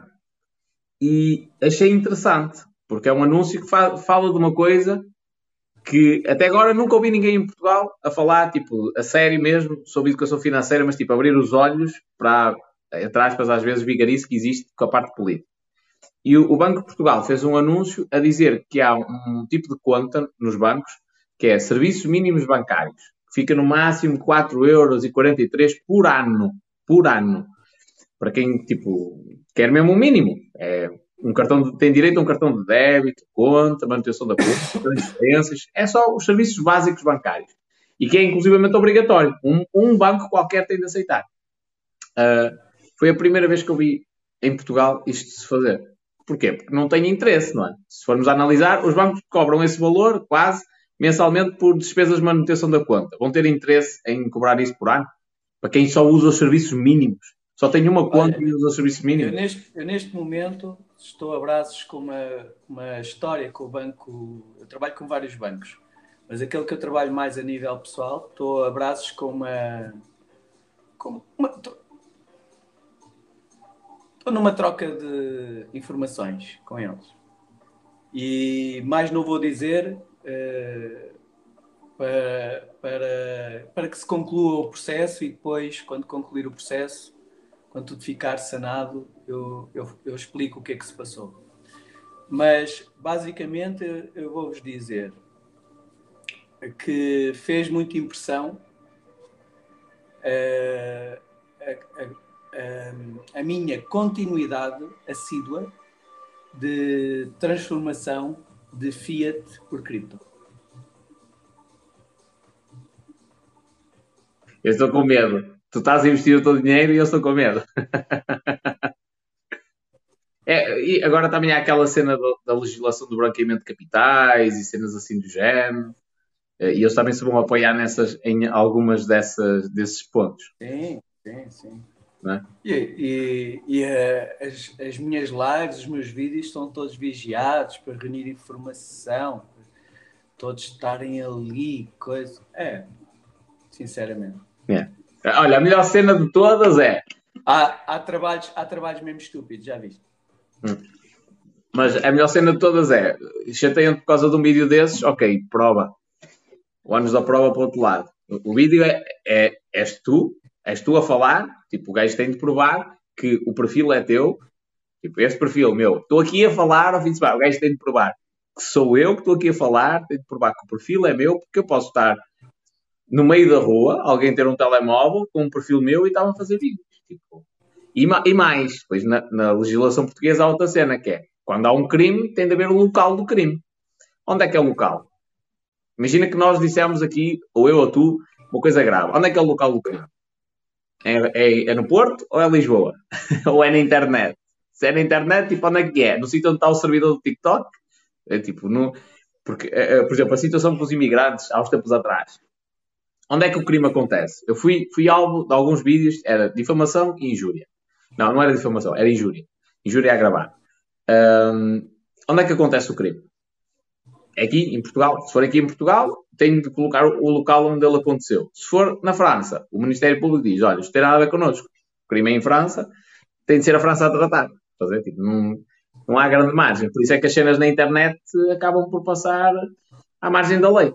Não estou a dizer que é impossível apanhar alguma coisa, mas essas entidades, tipo, para quem, para quem está a fazer as coisas por mal e anda a vender cenas tipo ilegais e coisas assim do género, acho muito bem que os encostem à parede. Quem está a fazer as cenas dentro da legalidade? Meus amigos, santa paciência. Eu, há que coçar a cabeça para tentar fazer prova daquilo que estás a dizer. Yeah. E é um bocadinho por aí. Mas isto faz Olha, com... uh, Queres saber uma, uma, coisa? Sabes que eu estou sempre a pensar em números e, e, os, números, e os números falam connosco montes de vezes, não é? E a minha mãezinha, hoje estive a falar com ela, está com mais de 80 anos, e diz-me assim: Ó oh Paulo, já viste uma coisa?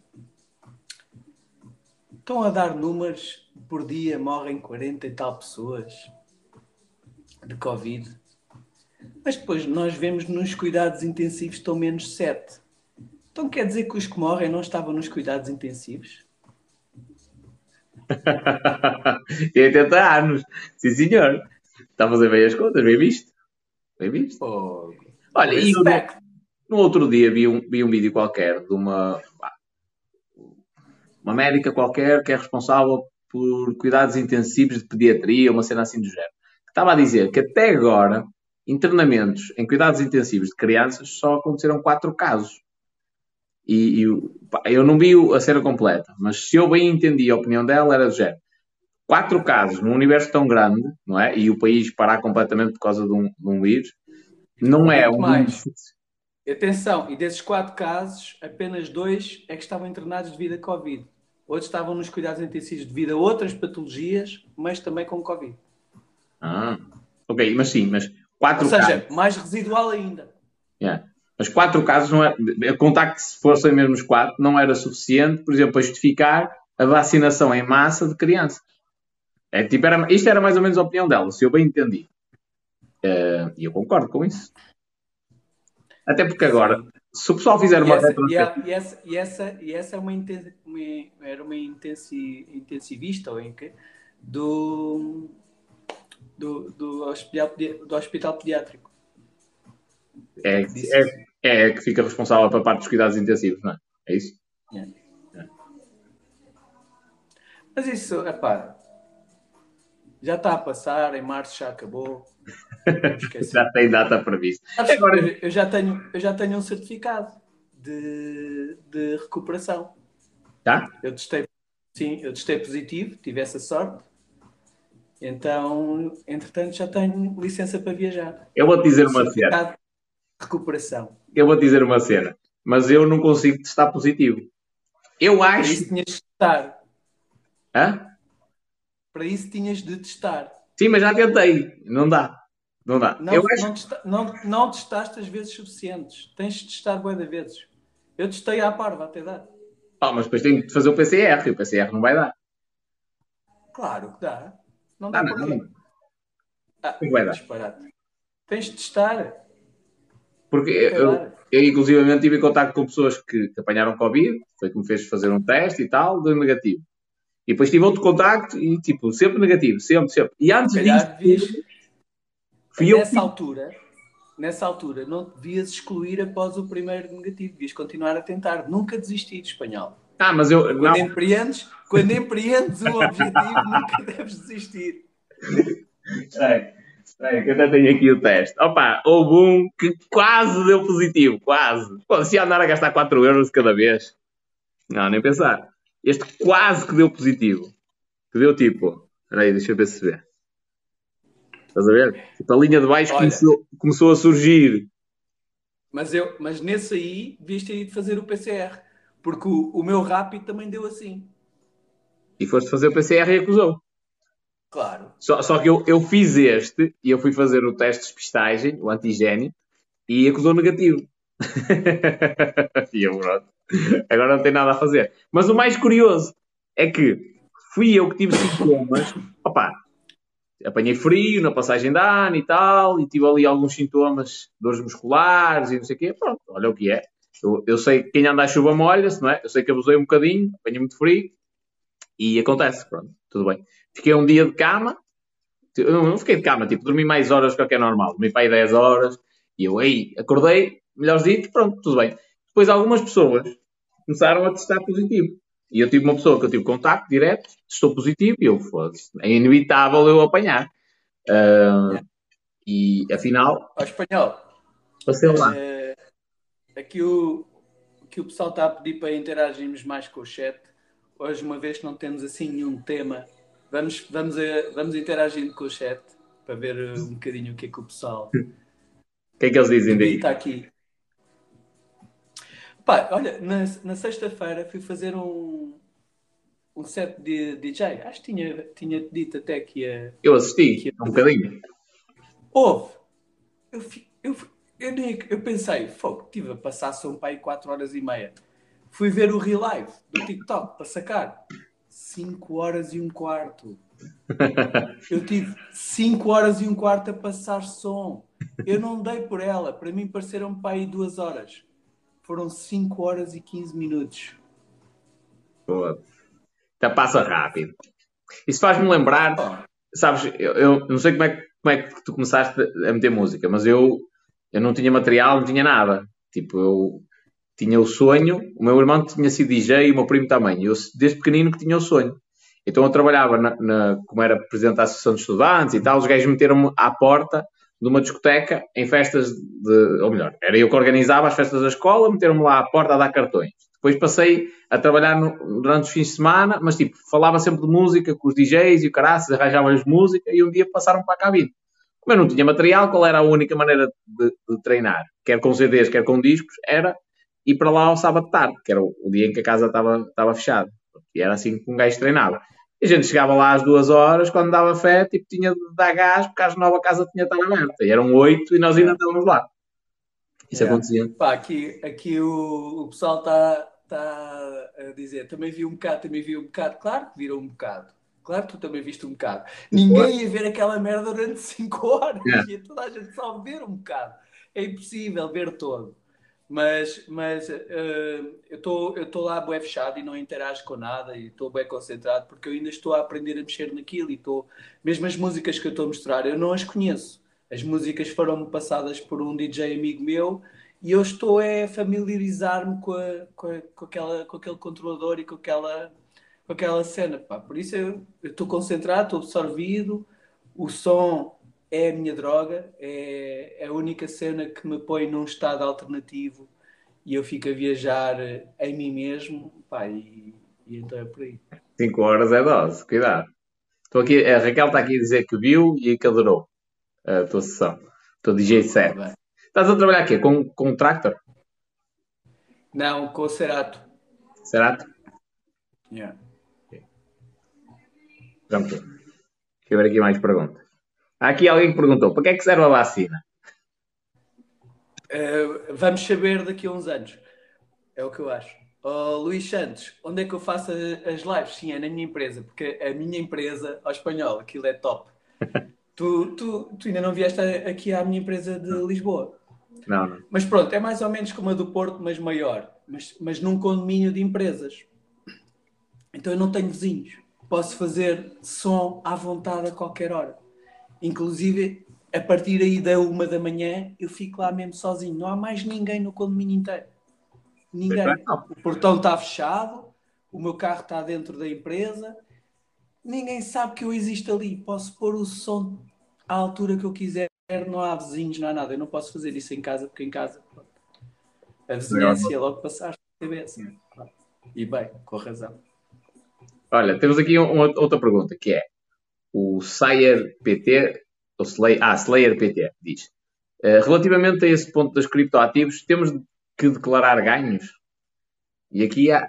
Não, não temos, não temos. Olha, no, no, nos Estados Unidos tem um sistema muito engraçado. Tu és taxado quando compras. Quando compras? E mesmo criptomoedas? Sim, és taxado quando compras.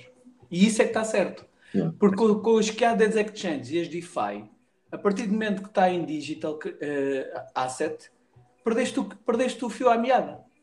Por isso é que tens de ser taxado quando compras. É a única forma de regular isto. É, é aqui do, essa questão de deve ser taxado ou não, há duas versões. Há a versão do, do, do bonzinho, do bom samaritano, o gajo que andou a estudar o Código Civil, ou lá o que é. O Código Civil diz que, na ausência de legislação, que se deve de fazer uma cena equiparável. Tipo, neste caso, podias comparar, digamos assim, com o mercado de ações e tinha de ser taxado em mais-valias 28%. Mas, na realidade, o que é que é isto? Não é? O gajo mais habilidoso a nível de lei é o que é que é isto? Não está regulado? Tipo, não é ilegal. Eu, eu, eu acredito que para haver uma uh, regulação uh, devido ao, ao que há de plataformas completamente diferentes e localizadas em países diferentes e uh, disponibilizadas para mundos diferentes. Eh, se nós quisermos fazer o tracking total para descobrir qual é que foi a mais-valia de um asset, podemos perder e o asset pensa-se que está connosco e já não está, e já o vendemos, percebes? E, e o Estado, como tem o ônus da prova do lado deles, nunca vão conseguir provar que nós já vendemos, porque pode-se perder, pode-se fazer, pode-se meter com VPNs, a bater noutros IPs e nem sequer detectarem o nosso, 30 por uma linha. Por isso é que a única forma que eu acho de taxar isto de forma Justo. não será a mais correta, mas é a mais direta, e fica depois da parte do investidor a decisão se entra ou não. É quando há mudança de fiat por cripto. Percebes? Faz sentido. Porque quando é mudança de cripto para fiat, como é que nós sabemos se é uma mais-valia ou não? Hum? Depois de todos os swaps, todos os, depois de todos os stakings, depois de tudo. Ah, e depois vem outras cenas, que é tipo NFTs. O que é? É uma criptomoeda? Que tipo de ativo é que isso é? Não é? Não está regulamentado. É, é complicado. Sabes que uh, eu, tenho, eu tenho uma parceria com a plataforma Morpha. E uma das cenas que eu, eu sempre achei, tipo, quando o gajo falou comigo, da equipa de marketing da Morpha, eu achei tipo, opá, eu tenho, há qualquer cena dos gajos, porque o man que criou aquilo já teve um hedge fund. O, há um dos investidores da, da, da Coinbase que também investiu na Morpha. Ah, tem de haver aqui qualquer cena. Tipo, o gajo já deu N de palestras a falar sobre a Morpha. Uh, a incubadora é em Stanford, uma cena assim. Não, tem, tem de haver aqui qualquer coisa que eu tenho de descobrir com este gajo. E uma das cenas que me causou curiosidade é porque é que esta empresa está a ser incubada em Stanford e, e os gajos têm, têm. Eu acho que é Stanford, não interessa. Uh, e os gajos têm, têm um escritório, tipo, a sede na Áustria. Tipo, não, para mim não estava a fazer muito sentido. Perguntei ao gajo e ele disse-me assim: olha, porque hum, a legislação dos Estados Unidos, que era, o, o objetivo deles era criar empresa nos Estados Unidos. Como a legislação dos Estados Unidos não é uma cena muito clara, quando alguma coisa vai a tribunal, é um bocadinho a opinião do juiz. É lógico que o juiz não vai decidir à toa, não é? Vai se basear no que já existe, a ver se existe jurisprudência de alguma situação, pronto. Mas é um bocadinho a opinião dele. Então, do género, a, Morpher, como é uma replicação do mercado financeiro, há uma alta probabilidade, estás a ver, dos gajos, uh, pá, num processo em tribunal, uma cena do género, tipo, destruírem a empresa completamente. E então decidiram ir para a Europa. Sítios que já estão com regulamentação em relação às criptos, tranquilos, pagam 6% mais valias, ou o que é que é. Na Áustria, acho que é assim. Pronto, cripto-friendly e bota para cá. Isto até é uma boa oportunidade de negócio para nós, portugueses, porque nós somos um país pequeno. Uh, ainda no outro dia, aquele gajo. Nós, estamos, nós, estamos, nós já estamos a aproveitar a maior oportunidade de negócio dentro das criptos, sendo um país, sendo um paraíso fiscal para cripto uh, developers, para cripto companies. É. Nós já estamos. Elas, elas estão cá todos. Nós temos, nós temos muita gente da cripto em Portugal porque aqui ainda não há legislação uh, cripto. Esta, esta é daquela situação... E essa é uma das razões, uma das razões porque ainda não há cá uh, legislação cripto. É, esta é um dos momentos em que valerá a pena nós estarmos quietinhos e empancarmos um bocado a saída da legislação, não é? Parece que é essa a opção para já. Um... não, não, é, não é a primeira vez que fazemos isso. De não é, a primeira, não é a primeira vez não é a primeira vez que adiamos a legislação sobre uma coisa por interesse. Há interesse genérico e há interesse pessoal. Há um, há interesse pessoal que depois resulta como genérico. Mas pronto. É. Ou seja, já aconteceu no passado, só que se calhar não, não, não, noutro, não era. Noutro setor, noutro setor que, eu, que eu estive envolvido, posso dizer, eu acredito que isso tenha acontecido também na Uber. É. Faz sentido. Tipo, deixa-se deixa empancar ali algum tempo e tal. Sim, repara, porque é que na Uber não foi proibido, proibido o serviço Uber? Temos um, um, serviço de transporte de passageiros a concorrer diretamente com um serviço que era regulado e até à mercê de licenciamento limitado.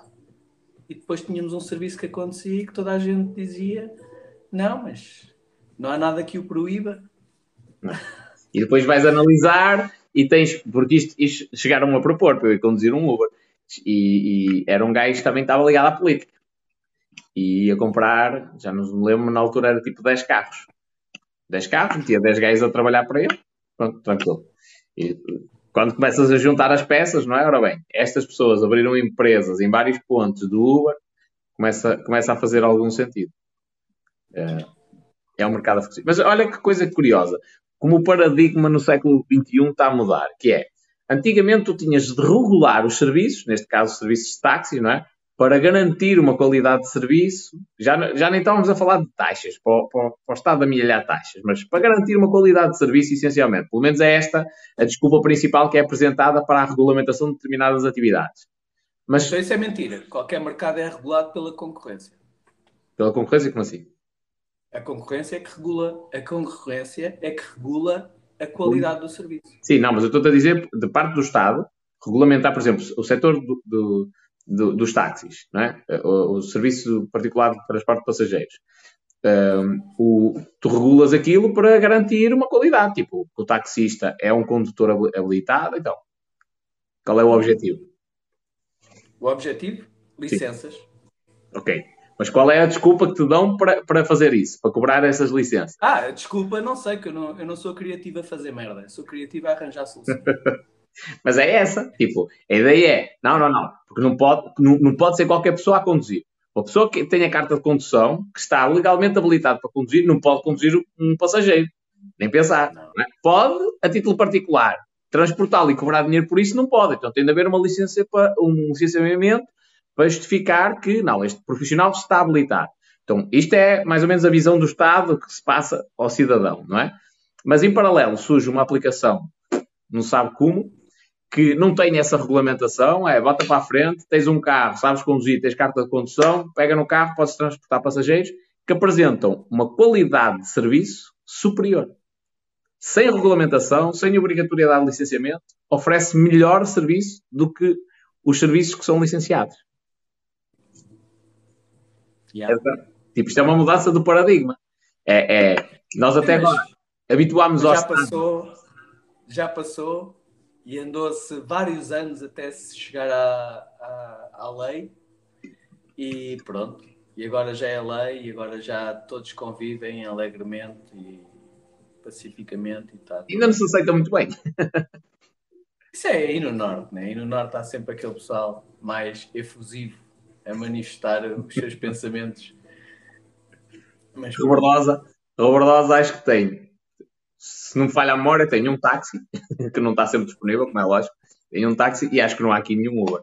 Pelo menos nunca, nunca, nunca soube disso. Se calhar há um gajo ou outro que faz Uber tipo no Porto e liga Olha aqui, o, o Gomes diz: estás enganado, tens de ter licença TVDE. Agora, amigo, nós estávamos a falar da altura em que não tinhas de ter licença nenhuma, que foram ainda, salvo erro, ou 3 ou 4 anos.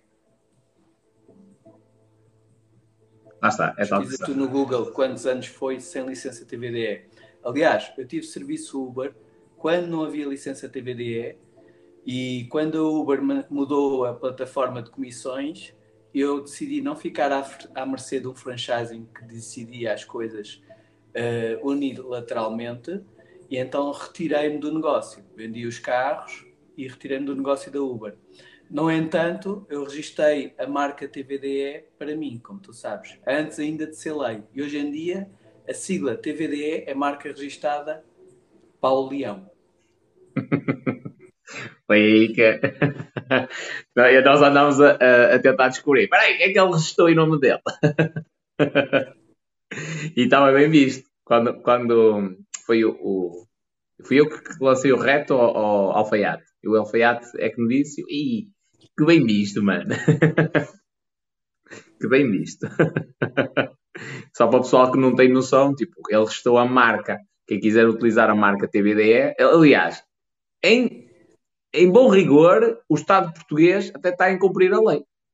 Porque está a utilizar uma sigla, não é? Uma sigla. Eu, na, na, verdade, não são eles. Na verdade, são. Uh, pá, eu registrei na categoria de plataformas eletrónicas, uhum. web. Portanto, na verdade, quem não pode usar a sigla TVDE são todas as plataformas que utilizam o TVDE. Percebes? que top! Bem visto. Um dia desse ainda te vai dar umas massas valentes, a ser. Vendeste os carros da Uber, mas olha, ficas com a marca. Já em visto. Isto é a tal situação, tipo, são os negócios que aparecem, não é? São as, as oportunidades que acontecem. Na altura serviu muito bem, já, já contei aqui o propósito que serviu, foram, foram dois, e, e ainda bem. Foram dois? Não, foram mais. Serviu três propósitos. Que foi a, a, a, a elevar a capacidade de resposta para a minha empresa, para o que era extraordinário. Portanto, tinha ali na Uber uma plataforma de pessoas, motoristas, com carros meus, que quando a minha empresa de distribuição tinha muito serviço, os meus coordenadores ligavam para eles e diziam passa off. E a partir desse momento, eles estavam disponíveis para serviço da central mensageira. Teve outro propósito, que foi também a diversificação de investimento. Portanto, essa estrutura acrescida que eu tinha de ter na central mensageira para ter uma capacidade de resposta de excelência, eu tinha de ter na mesma. E a questão era se essa estrutura era um mono ou quando não era necessária, se podia capitalizar através do outro negócio, neste caso a Uber.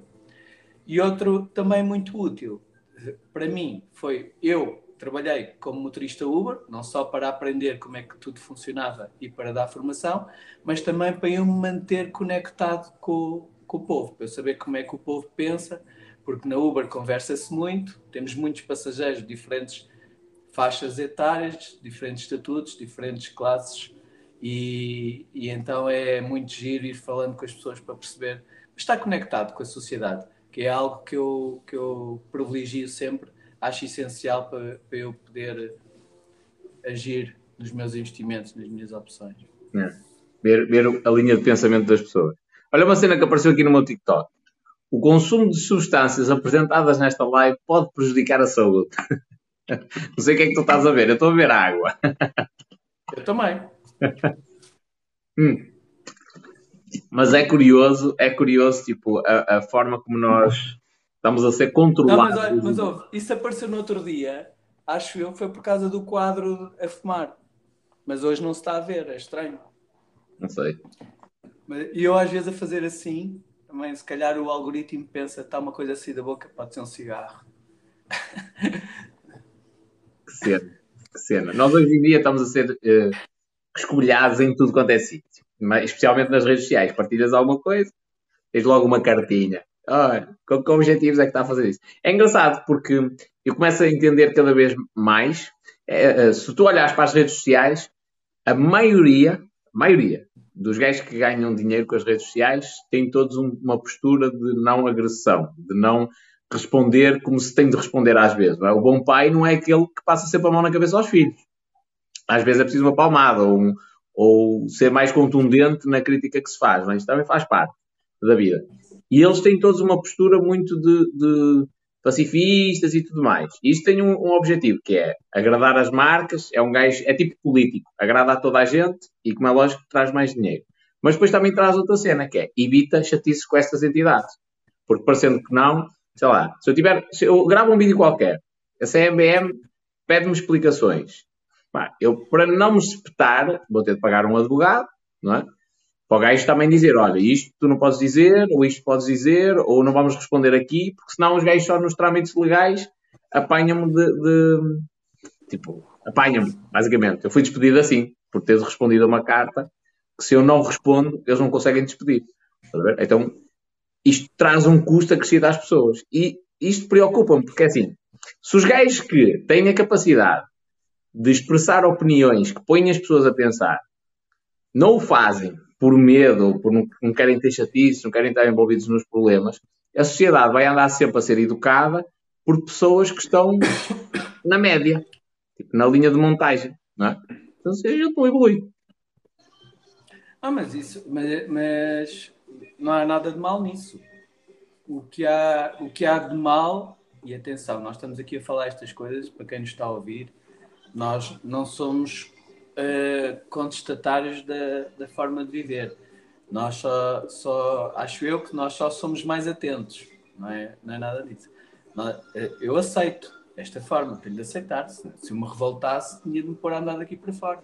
Hum. Mas este é o país que eu amo, este é o país que, que, que, onde eu me sinto bem e quero estar aqui. mas é bom entender como é que andam estas coisas. Uh, eu não sei porque é que falaste dessa entidade. Uh, eu, eu, todas as entidades mas... oficiais merecem, merecem muito respeito e eu admiro muito o trabalho delas todas. Amanhã faz um corte desta parte, não te esqueças. Faz um corte e metes, metes na cena, tipo, assim não há, não há confusão. Um, mas eu lembrei, por acaso foi, foi, foi coincidência. Lembrei, podia ser o Banco de Portugal, podia ser uma, uma entidade qualquer a notificar-me a mim, não é? Uh, mas já estou a contar com isto, mais tarde ou mais cedo vai ter de acontecer. Uh, é inevitável. O que me preocupa, porque de certa forma há coisas. Eu não estou a vender nada, não é? Só estou a transmitir algumas coisas que eu fui aprendendo com o tempo. Mas preocupa-me, por exemplo, agora estou a ler um livro e é, o gajo é economista, não é? E eu estou a ler o livro e eu estou a perceber que há um jogo sempre permanente entre a construção de riqueza a título pessoal e a política. Porque o objetivo da política é pôr a economia a funcionar não é? e manter uma inflação não muito alta, mas também não muito baixa para não, não correr o risco de haver deflação. Não é? Então, este é o jogo da política. Para isto se manter, eles têm de incentivar o consumo. Para eu construir riqueza, eu tenho de cancelar algum desse consumo. Não quer dizer que tenha de, impedir tudo, não é? O consumo todo, mas tenho de ponderar as coisas de uma maneira diferente. Então, em vez de querer comprar um carro às prestações, vou andar num carro velho. É? E, então há aqui um jogo que ninguém nos explica, que é para eu conseguir um nível de vida melhor, eu tenho de deixar de dar ouvido aos políticos. O que não é, e aliás, o que foi, o foi ensinado na escola foi o contrário, que é eu tenho de. Não tens de dar, não tens de deixar para isto está num, está num o senso comum está de tal forma trabalhado ao nível do consumismo tu, se quiseres ter um nível de vida melhor, não tens de deixar de ouvir os políticos, tens de deixar de ouvir toda a gente. Toda a gente, sim.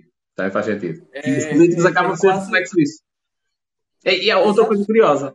Outra coisa curiosa que é, eu, eu, vou dizer por minha experiência, mas eu, eu acredito que isso contigo já aconteceu, que é as pessoas questionarem, ah, mas qual é o teu património? Quanto dinheiro é que tu tens? E o que é que tu tens? Tipo, colocar em dúvida, porque estás a dar um, uma informação em, em, relação ao dinheiro, tens de dizer qual é o teu património. Mas ninguém faz a mesma pergunta aos políticos. E faz mais sentido. Certo? Yeah. Então, o gajo que vai governar o país, o mínimo que seria expectável é: espera aí, este gajo sabe ganhar dinheiro? Não é? Se ele é um empresário, é um empresário de sucesso, sabe ganhar dinheiro, opa, se ele faz isto a título pessoal, se ele fizer isto no nosso país, a gente sai das dívidas, não é? O gajo sabe controlar as coisas. Mas não. o político, se calhar por aparecer sempre de fato e gravata e tal, Uh, é o gajo honesto, tipo, não, é inquestionável até essa, essa questão. Mas se alguém aparecer num vídeo na internet a explicar como é que o dinheiro flui das mãos dos pobres para os ricos, tem de dizer quanto é que tem na conta bancária, porque senão está a enganar as pessoas. Já para não falar naqueles políticos que são obrigados a fazer a, a declaração de rendimentos e esquecem-se de pôr uns itens. Isso acontece, são uns milhões, não é? uns valentes milhões. E realmente. É, e aqueles que se esquecem até de pôr que tem uma casa em Lisboa e, e só se lembram de pôr a casa que tem em Braga.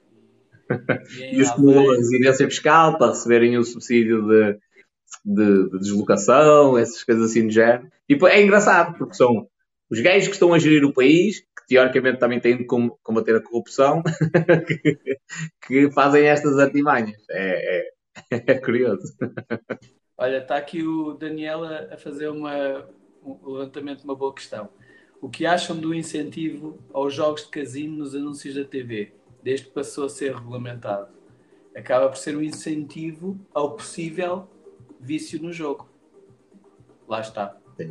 É, é uma coisa por acaso, se nós formos olhar para aquilo que é viciante, aquilo que são os flagelos de vício na sociedade, temos várias coisas. Temos, por exemplo, o, o álcool, teve um caminho, né? e chegou, chegou a uma altura que o álcool só podia ser publicitado a partir das 10 da noite, isso para retirar as criancinhas do, do visionamento de publicidade de álcool.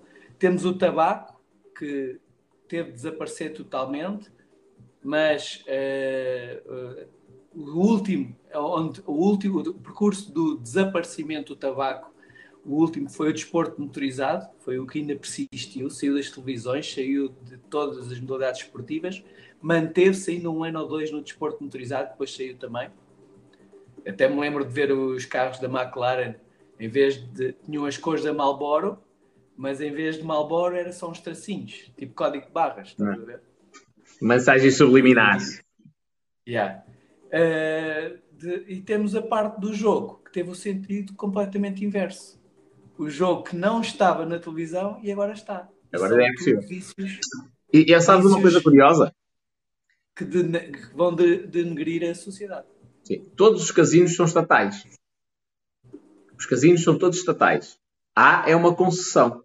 Olha que curioso. Eu tinha, pai, 20 e poucos anos e jogava póquer, adorava jogos de cartas e tentei fazer uma cena que já existe noutros países, mas numa escala mais pequena, que era, são as card rooms, onde as pessoas se juntam para jogar cartas a dinheiro. É a mesma coisa, tipo, pode ser sueca, sobe 10, póquer, qualquer coisa, mas é a dinheiro. E eu tentei fazer isso e tive de andar a investigar a legislação. Portanto, todos os casinos são do Estado e é cedida uma concessão. Ou seja, é uma cena que dá dinheiro, a mama tem de estar do lado do Estado. Uma lotaria, tu não podes fazer uma lotaria. Isto, isto- se as pessoas pensarem um bocadinho nas coisas, já. Tu não podes ter uma lotaria. Se fizeres um- umas rifas, vendes por amigos, não podes fazer isto, não é? Mas o Estado pode, com o, o argumento de que, ah, isto é segurança social, nós vamos ajudar os desgraçadinhos. Só que na realidade, às vezes esses jogos, por exemplo, se as pessoas pensarem bem, os jogos das raspadinhas, a quantidade de pessoas que eu vejo nas raspadinhas de 5 euros, 10 euros, o dinheiro que gastam nisso, tipo, elas não estão a ajudar os desgraçadinhos, elas estão a, a desgraçar-se a elas. Algumas das vezes, não é? Então, Yeah. tudo o que é isto, que é mama, que é, é inegável que se ganha dinheiro, é do Estado. Olha, olha que engraçado, já viste, para ajudar eh, coitadinhos, estamos a criar outros coitadinhos. É, lá está, o ciclo alimenta-se, porque também é preciso haver coitadinhos, não é? Eles estão a captar novos clientes. Deixem-eles se endividarem na esperança de que uma raspadinha de 10 euros vai mudar a vida. Aliás, a própria maneira, a própria estratégia de marketing, de criação dos prémios, marketing não é só publicidade e preço e tudo mais do género. É, a estratégia como eu vou tirar o dinheiro do bolso das pessoas também faz parte do plano de marketing. Então, uma estratégia de raspadinha de 10 euros e ganhe 600 euros por mês durante 20 anos. Isto é mesmo tipo meter, meter na cabeça da, da pessoa que, olha, vais deixar de trabalhar só com esta raspadinha e custa 10 euros. É? E a pessoa na ilusão, às vezes está numa situação difícil. E é curioso, olha, olha que engraçado. Eu, eu tive um bloqueio numa conta de anúncios, aqui no TikTok, fiz uma cena a dizer assim: minha gente, a nível de ações, eu vou utilizar a plataforma da XTB. Está aqui, a plataforma, não sei o quê, e mais informações no link da minha biografia. Fiz um anúncio, pau, bloqueado na hora. Não posso fazer isto, teoricamente. Ainda ando às cabeçadas, mas não posso fazer isto. Mas no outro dia passei na- na- ali no café e tinha a cena da raspadinha e dizia qualquer coisa do género: muda a sua vida, ganha até não sei quantos mil euros. Isto nos anúncios na internet não é permitido, na vida real é. Ver? E, Desde que seja o Estado a fazer. Sim, desde que seja o Estado a fazer. E depois as pessoas. eh, Sabes que eu também noto uma coisa engraçada que é a maioria dos empresários entende profundamente este jogo e olha para o Estado do género. Estes gajos só, que eles só me- tentam-me roubar o máximo possível. E portanto, depois olha para a otimização fiscal como uma maneira de balancear as coisas, que é dentro da lei, o que der para eu pagar a menos é o que eu faço. A maioria da população olha e diz: não, isso é fogo ao fisco porque não sabe, porque não estuda e porque não entende até o jogo que é e o que é o, que é que o Estado está a fazer com o dinheiro deles. Por exemplo, ainda, ainda hoje ou antes de ontem, eh, da PA Solicitadores fizeram um post muito interessante. Existe uma tributação extraordinária em sede de IMI, no caso do indivíduo fiscal, ter um património eh, mobiliário superior a 600 mil euros. Portanto, é importante que os casais percebam, e aqueles que estão em união de facto, percebam se há interesse em declarar o IRS junto ou não. Para depois, em, em sede de IMI, não ter a tributação extra. Porque repara, imagina que eu tenho um património eh, mobiliário de 800 mil, mas a minha companheira tem de 200 mil, o agregado dá 1 milhão. Não. Portanto, não, te, não somos alvo de tributação extraordinária. Mas se eu entregar sozinho, eu como tenho mais de 600 mil, sou alvo de tributação extraordinária. Então tenho interesse em entregar com a minha parceira. Assim vou pagar menos impostos. Está legal, é optimização fiscal. Mas quem não sabe e depois fica a saber depois, ah, só por causa disso é que entregaram um IRS juntos. É só por causa disso. Porque ela é a minha parceira. Temos a opção de entregar separado ou conjunto. Conjunto. E optamos. Hum. Isso, há tanta coisa. Por, olha, uma cena que me faz confusão. Concursos públicos. Praticamente todos os concursos. Abertura de concurso, pede-te o currículo, não sei o quê, assinado em conformidade com o cartão de cidadão. É um pequeno pormenor que quem não assina o currículo é excluído. Não faz sentido nenhum. Tipo, é complicar, é, é, é propositadamente complicar para começar a excluir quem não não lhes interessa. Eu, o, este livro que eu estou a ler sobre, sobre a economia de uma maneira generalizada diz uma cena que me deixou a pensar e faz todo sentido, que é como é normalmente o Estado, quando tenta interferir no preço das casas, das rendas, neste caso, dá merda. E o preço até sobe. Mas o Estado é um, é um dos grandes responsáveis pelo preço elevado das rendas. Porquê? Pela questão da legislação e da burocracia. Se proíbe, por exemplo, a construção em grande parte de uma cidade, como é lógico, o espaço é limitado e nesse espaço limitado o preço vai aumentar. Há um aumento, um aumento considerável da procura e o que vai acontecer é que o preço vai aumentar. Então, uma das maneiras do Estado auxiliar na diminuição de rendas é reorganizar o espaço, permitir construção noutros sítios ou permitir a construção em altura. E eh, qual é a reflexão a que eu chego uh, em relação a isto? Que é, nós estamos a queixar do preço das rendas, mercado imobiliário subvalorizado. Só que, na realidade, tudo isto é projetado. É pensado pelas pessoas que estão no poder, do género, para haver valorização, nós, grande parte desta cidade, por exemplo, não permitimos que se construa, com o objetivo de ter espaços verdes, porque nós precisamos de ar para respirar, até determinada altura. Depois é preciso crescer, ocupa-se esse espaço, e assim sucessivamente. Ou seja, controlam todo o mercado. O Zé Povinho, sem, sem analisar as coisas com atenção, começa a olhar e diz: ah, não, é, é o que é, é o preço, é o preço, é o, é, é o mercado, é muita gente, e na realidade às vezes não é nada disso, é só a questão de não se permitir construir. Aqui, olha, há uma situação curiosa aqui na, na minha terriola. O presidente da junta de Recarei, nem sei se, é, se ele é o atual ou não, há uns tempos esteve envolvido num escândalo, que é o homem é taxista, mas de um momento para o outro lembrou-se, opá, vou fazer investimentos imobiliários, comprou terrenos, e terrenos agrícolas, não dá para construção.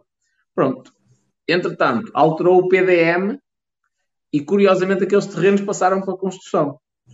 E há uma cena na lei que é, como ele tem interesses pessoais naquilo, ele não pode votar na Assembleia Municipal. Faz sentido, não é? Então, está a votar para, para, para beneficiar, não, não, não, pode votar.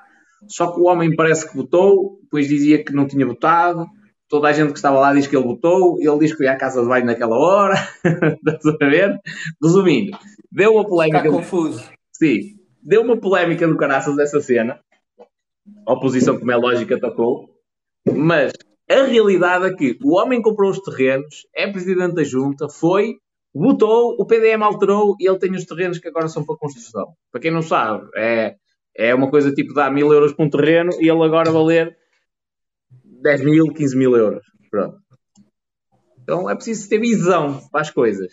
E isto deixa a pensar o cidadão que, que queira usar o cérebro diz assim: espera aí, Porquê que alguém, para presidente da junta, porquê que alguém, nestas terriolas, porquê é que alguém se ia sujeitar a fazer uma campanha, ser chamado vigarista, toda a gente colocar em causa o seu bom nome, para ganhar 300 euros por mês, 200, há algumas terriolas aqui que dá cento e poucos euros, uma cena assim. E, e, além disso, abdicar de estar com a família, ter ido àquelas reuniões todas, quer na junta, quer na, na, na Assembleia Municipal e na, na Assembleia de Freguesia, Porquê é que alguém se ia sujeitar a fazer isto? Tipo, só pelo bem da, da sociedade, não é? Sim, é, é, há, há, pessoal que, se, que hipoteca o seu bem-estar na ajuda dos outros. E eu acredito, eu, eu acredito que no país inteiro que existam algumas pessoas que realmente. Há uns assim. Dessa forma. Mais daqueles tipo do interior mesmo, terriola mesmo, eu acredito que é. Às vezes até pelo reconhecimento, para dizer, ei, eu é que sou o maior da minha aldeia, sou presidente da junta, não é? Mas a maioria do país, como é que, porque é que as pessoas se iam sujeitar a essa cena? Tipo, ser presidente da junta de recreio para ganhar 300 euros por mês ou 200 euros por mês. Não. A minha opinião é, se eu não ganho num lado, tenho que ganhar no outro. É? Nem que seja estar em contato com os negócios que estão a acontecer. E isto, na realidade, não faz sentido. O homem que está dedicado aos, ao, ao destino da, da população, aos, aos, serviços públicos, não devia poder investir em nada. Tipo, na, na terriola tu não podes comprar nenhum, nenhum, nenhum imóvel, nem nada do género. Tipo, não faz sentido. É lógico que ele vai saber das coisas primeiro que os nem outros. Nem ele, nem ninguém da família dele. Que também pode acontecer. Não sei se será coincidência ou não, mas também pode acontecer. também pode acontecer. E, e, nessa situação até levantaram uma suspeita mais engraçada. Mas aqui eu não posso dizer nada e o homem, se me estiver a ouvir, até lhe manda um beijinho e tal, uh, que não tem nada contra ele. Uh, o homem parece que tem uma empresa de táxis. É? A oposição disse que os carros da, da, junta de freguesia gastavam mais gasóleo do que o, gasta tipo uma escola de condução. Coincidência ou não? Parece que é, um, é, um, é, uma pequena freguesia, mas tem uma carrinha que gasta muito. E isto, agora vamos replicar esta cena para o país inteiro. Eu, é, é um absurdo. Por isso é que a gente paga tanto de impostos e por isso é que nós temos dívida. Aliás, eu no outro dia gravei um vídeo a dizer o seguinte: olha, o meu chefe na, na, função pública disse uma vez assim: Ó espanhol, tu não digas isto a ninguém. Não contes essa cena. O que me estás a dizer a mim, não digas a ninguém. O pessoal, tipo, come-te vivo aqui dentro. E o que é que eu lhe estava a dizer? Olha, não faz sentido me estarem a pagar o subsídio de turno. Ele ficou assim a olhar para mim, tipo, são 150 euros por mês. Faz sentido. E quando, quando o salário mínimo na função pública era 635. Ok? 150 euros com o salário mínimo 635. Isso não faz sentido, mano. Porque o município está a cometer uma ilegalidade para. Ou seja, os turnos têm, têm, uma, têm de obedecer a determinadas regras para serem legais. O município incumpre com essas regras para fazer turnos de maneira a que possa pagar o subsídio de turno. E quando na realidade um gajo com dois dedos de testa chega lá e diz assim: não, tipo, isto não é legal, vamos pôr desta forma, a pessoa faz manhã, outro faz de noite, ou tarde de noite, e está dentro da legalidade, pagamos horas noturnas, pronto, está feito. Poupa uma imensidão de dinheiro e não atribui esse subsídio de turno. Só que as pessoas não entendem que o problema não é eu receber mais 150 euros. É lógico que me sabe bem. Eu e os outros todos. Só que o problema é que eles fazem isto para calar as pessoas. Então o gajo que está cá em baixo recebe mais 150 euros, são 25% do ordenado dele. Mas o gajo que está lá em cima recebe 3.600 e são 25% do ordenado dele. Só que como um recebe, o outro também recebe, ninguém pode reclamar. Então fica a estrutura toda caladinha. Tudo encarrilado. Claro, isto, este impacto todo, eu estou a falar de um, de um organismo, um. isto no país inteiro é uma imensidão. As pessoas têm que ter consciência, tipo, acima de tudo, do que é que está a acontecer, da, da honestidade. Ou, olha, hoje respondi, no outro dia gravei um vídeo sobre suicídio e muita gente mandou mandou e-mails e pedidos de ajuda e coisas assim do género. E hoje recebi um, estava a responder um e-mail uh, de uma pessoa que estava a dizer o seguinte: oh, espanhol, licenciei-me com distinção, melhor aluna, era uma mulher, fui trabalhar para um organismo, opa, e uma coisa que sempre regeu a minha vida foi a honestidade. E eu tinha de fazer coisas com as quais eu não concordava muito. Pronto, e daí para a frente, ansiedade, ataques de pânico e tudo mais. Pronto, uh, tudo bem o, onde é que está o princípio? É estar a fazer alguma coisa que não vai de acordo com os seus princípios. Tem, tem de quebrar com a honestidade dessa pessoa. Isto na função pública, santa paciência, porque eu estive lá dentro, é, é preciso ter estômago para ver muita coisa que acontece lá dentro. Muita coisa. Tipo, tu tens consciência de que o teu chefe ou, ou um gajo que passou por lá, uma cena do género, metia 8 ou 10 horas extraordinárias ao domingo naquela altura em que tu ganhavas tipo a 200% ou lá o que era. E não, não tinha trabalhado, é só para receber um extra no ordenado. Tipo, isto é tirar dinheiro, isto é roubar dinheiro do bolso português, tipo, ir a, ao bolso da pessoa pobre que anda a contar os trocos. Isso, é, isso, é, isso é algo que nos corrompe. E, há, e somos nós a decidir ser corrompidos. Quem está nesse cenário, quem está nesse ambiente, afasta-se do bem-estar com ambição ao bem-estar, afasta-se do mesmo. Como tu próprio disseste aí, esse exemplo da, da que te contactou. Repara, repara o processo mental do indivíduo. Vai trabalhar para um organismo. Arranjam lá um esquema para ganhar mais. Ele ganha mais, essa parte é boa, porque ambiciona ficar melhor. No entanto, ele depois não fica melhor, porque começa ali com, com a consciência a corroê-lo. Hum. Isto, isto, este tipo de nossa forma, de, essa nossa forma de pensar, isto tem, tem, tem valor até para as finanças e tem valor até para, para relações pessoais, uh, nas conquistas, naquilo, naquilo que são os nossos desejos. Cada vez que nós pomos os nossos desejos à frente daquilo de que é a nossa consciência, pensamos que estamos a trabalhar para a nossa felicidade, mas estamos a trabalhar exatamente para o contrário. A nossa consciência nunca pode ser comandada pelos nossos desejos. Tem de ser comandada pelos nossos princípios. É.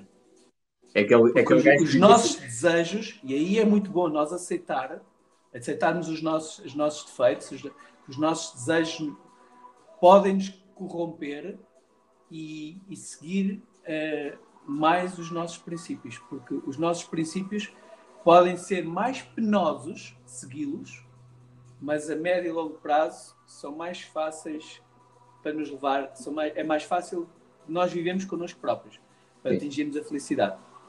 Aliás, quando eu recebi a notificação de que estava suspenso de funções, é o exemplo do que tu estás a dizer. Pá, é aquele, foi um bocado aquele murro no estômago. E eu, ei, o que é que está a passar? Tipo, quando eu me apercebi da dimensão da cena, eu, ui, o que é que está a passar? E comecei a pensar e tal, e vem, vem um bocado à cabeça aquela cena tipo da vergonha. De, eu vou ter de me expor uh, às pessoas, explicar o que é que foi e ir aos mesmos sítios e tipo estou estou impedido de trabalhar, estás a ver essas coisas. E uh, eu acredito que a tendência natural para a maioria das pessoas é tipo terem vergonha. E comigo a tendência também era essa. Eu parei para pensar assim: espera aí, mas eu estou a fazer alguma coisa de mal?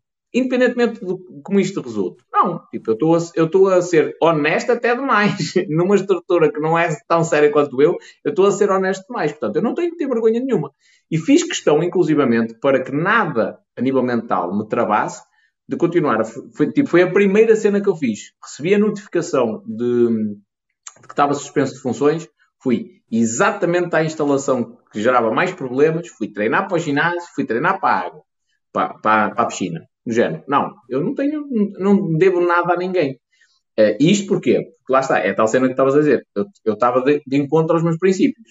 Houve uma, houve uma altura que eu tive uma cena, tipo, estava a falar com o meu chefe e ele e ele estava-lhe a dizer: Oh man, eu vou mandar aqui um e-mail, vai arrebentar já com esta cena toda. Deixa só chegar a carta do. Porque havia uma cena com a segurança das crianças que não estava bem. Não estava em conformidade, como eu queria, pelo menos. Ou melhor, não estava em conformidade e eu não concordava com aquilo. Uh, e eu, estava a dizer isto ao meu chefe: deixa só chegar a carta a dizer que o meu contrato já renovou e eu vou já virar esta cena do avesso. Uh, e ele, pá, olha, tu é que sabes, mas vê lá, vais-te meter em problemas e não sei o quê. A tudo. E eu parei e disse assim: espera aí, o que é que me faz fazer a denúncia? É eu querer melhores condições para mim ou é a segurança das crianças? E a, conclusão a que eu cheguei é, é a segurança das crianças. Então, se é a segurança das crianças, eu não posso estar à espera que chegue uma carta para renovar o meu contrato. Tenho de fazer a denúncia agora. Então, cheguei no mesmo dia, bau, direito. Estás a ver? Porquê? Porque isso é que é estar de acordo com os meus princípios. Se o meu princípio, na, na minha hierarquia de valores, é independentemente de quanto eu me possa prejudicar, se eu vejo uma coisa com, com a qual eu não concordo, eu denuncio, então tenho de denunciar. Não posso estar à espera que venha a carta a, B ou C, ou ter a segurança disto e disto e daquilo. Claro. claro. Espanhol, recebi aqui uma mensagem da minha mãezinha, que com 83 anos diz o seguinte: O povo português é burro, burro. Querem manter o excelente serviço de saúde que temos, as reformas e salários mais baixos da Europa, a subida dos combustíveis todos os meses, a pagarem do seu bolso subsídios de uns tantos que fingem ser pobres, vai daí, vamos dar-lhes oportunidade de fazerem o que quiserem. Grandes bestas. É o que é. é o que é. Ainda bem que ela tem 80 anos. tem uma visão. Está tá bem lúcida. Está bem lúcida e acompanha as notícias. Sem dúvida. Pois está. Eu acho que isto é questão de, de manietar. É fácil tu convences as pessoas que não têm conhecimento. É fácil. Eu já, eu já, eu já te li um poema que ela escreveu. Não. Então eu, eu vou ler-te um poema, um poema que ela escreveu. Minha mãezinha, pessoal, mãezinha, 83 anos, escreveu este poema. Eu sou pessoa educada, por vezes com tentações de me tornar mal criada e dizer uns palavrões. Dizê-los não sou capaz, mas para não fugir ao tema, falar, escrever, tanto faz. Então digo-vos em poema. Hoje já não se leva a mal, está mesmo vulgarizado. Dizer merda é natural, pois há merda em todo lado. Na verdade, se o patrão explora a nossa labuta, que vontade de chamar ao dito filho da puta, da mãe. Olhando para os políticos, mais conversa que trabalho. Digam lá se não merecem que os mandemos para o caralho. Borralho. Resolvi virar bocage, mas muito mais radical. Por isso peço a quem lê, por favor, não leva mal. Se levar isso é consigo, também já não me incomoda. Isso ficou ofendido. Paciência, que se foda. que top! Que top! Ela até parece do norte. e o que é que ela se lembrou de escrever, escrever isso? Ah, é, é, a minha mãe sempre gostou de escrever. E já estou já a ver de onde é que vem a, a minha criação, não é? A postura. que yeah. top, que top. O pessoal está aqui tipo, a, a, a deixar tipo paulas. 83 anos. Vou cortar este bocadinho e vou, eu faço um post novo mesmo a dizer amanhã que sai o resultado final das eleições e eu faço este post só assim. que top, que top. O pessoal aqui adorou o poema. Está muito bom. Estou a imaginar, ela com 83 anos, ela a pensar: o que é que eu vou escrever hoje? Ah, já sei, vou dizer palavras. Ela não escreveu isto hoje, ela escreveu isto no verão. Sim, mas tipo, ela, ela acorda um dia e diz: o que é que eu vou escrever hoje? Ah, ela escreve, ué, ela escreve, ué, está sempre a escrever. Participa lá no Teatro Sénior e o caralho. É. Para se divertir. Yeah. Faz sentido, faz sentido. Vão fazer peças de teatro a lares de terceira idade. Mas ela está ela tá, tá rija, pá. Ela pô, trata do meu pai. O meu pai está completamente senil. Trata do meu pai, anda lá na faculdade sénior, escreve poemas, lê. Pá, uma mulher de armas mesmo. Sim. Sabes que uma das coisas é, que nós temos, ferramentas que nós temos à nossa, à nossa disposição para manter a, a sanidade mental, é isso que a tua mãe utiliza: é ler escrever, tipo, é pôr o cérebro a trabalhar. Uma, uma das coisas que fez muita diferença para mim, a nível de pensamento, foi o piano. Porque o piano, a técnica pianística, obriga a trabalhar tipo, o lado direito e o esquerdo do cérebro ao mesmo tempo. O Mário, o Mário aqui disse, Paulo, dá para ver que não foste trocado na enfermaria. Realmente. Realmente. Apesar de que tu na net tens uma postura mais tranquila, mais soft, ah pá, é, é, porque um, um, um, isto aqui tem, dois, tem um propósito, que é a nossa mensagem passada. Se nós adotarmos uma, uma mensagem muito uh, crua e, e real, os vídeos são denunciados. Faz sentido isto? Tipo, vivemos em liberdade, com liberdade de expressão. Faz sentido? Não faz? É, faz sentido. É liberdade. Ai que o senso comum, que devia ser mais comum, permite. Não, isso não faz sentido nenhum, na minha opinião. É tipo, eu sou um gajo do Norte, não posso falar da maneira que se fala no Norte. A realidade é esta. Eu, é, é, o sotaque até dá para passar. Mas, tipo, os palavrões que nós dizemos aqui, toda a gente, não sou só eu, é tipo, a maneira como se fala aqui, não posso usar exatamente da mesma forma na internet. Porque senão há aqui um bloqueio qualquer, há uma denúncia, isto, há aquilo. Não, não se pode. Tipo, isto é um atentado à liberdade de expressão. No outro dia, olha, e olha uma cena curiosa, de um gajo de 52 anos. Mas este não deve estar a ver, porque ele, acho que ele está bloqueado neste perfil, só, só no outro é que tem acesso. 52 anos, pá, um homem mais velho que eu, com uma experiência de vida bem maior, viu-me aqui numa caixa multibanco em Rebordosa, veio à internet deixar-me um comentário a dizer que me viu numa caixa multibanco. Pronto, espetacular. Depois tinha dúvidas em relação a mim, tipo, quem é que eu era, quanto é que eu ganho, coisas do género. Em vez de me abordar na rua, não, veio ao TikTok deixar um comentário. tipo, quase para dizer, olha, a próxima vez, se já tem essa idade, venha, venha falar comigo. Porque acontece muito isto, tipo, cruzo-me com alguém, especialmente aqueles que não gostam de mim. Cruzo-me com alguém, a pessoa conhece, mas não me diz nada, tipo, na rua, diz-me na internet. Bem fofinho, deixar um comentário. Yeah. Mas, uh, por acaso, eu, eu, eu já tive umas experiências engraçadas também assim, de reconhecerem. E eu geralmente pergunto, ok, então, e qual é a cena que, que te, pronto, que te dá mais engajamento da minha parte? É o quê? É o mindset? É investimentos? É a, a cripto? É o quê? E eles dizem, eu depois pergunto, ok, já fizeste alguma coisa disso? E eles, não. Eu, fã. Estou ainda para encontrar algum seguidor que valoriza que depois ponha em prática. Olha, no Crypto Academy, eu vou pular esta, não vou dizer a cena toda porque não sei se queres que diga. No Crypto Academy do Porto. Pode dizer tudo. vou dizer. O, o Crypto Academy não é um programa fechado. É tranquilo. É, é mais a cena de, de, de, eles verem as coisas a serem, a serem feitas, não é? E é, a convivência a informação, a informação que é lá partilhada é partilhada e pode ser partilhada aqui, porque em cada Crypto Academy há informação acrescentada. Não, não se perde valor por uh, partilhar aqui. Tu, tu, no Crypto Academy, do Porto, estavas a falar do, da cena tipo do sem-abrigo te pedirem dinheiro e tu dás. E tu dizes, mano, isto é um, é um exercício que eu estou a fazer para mim mesmo para me desapegar ao dinheiro.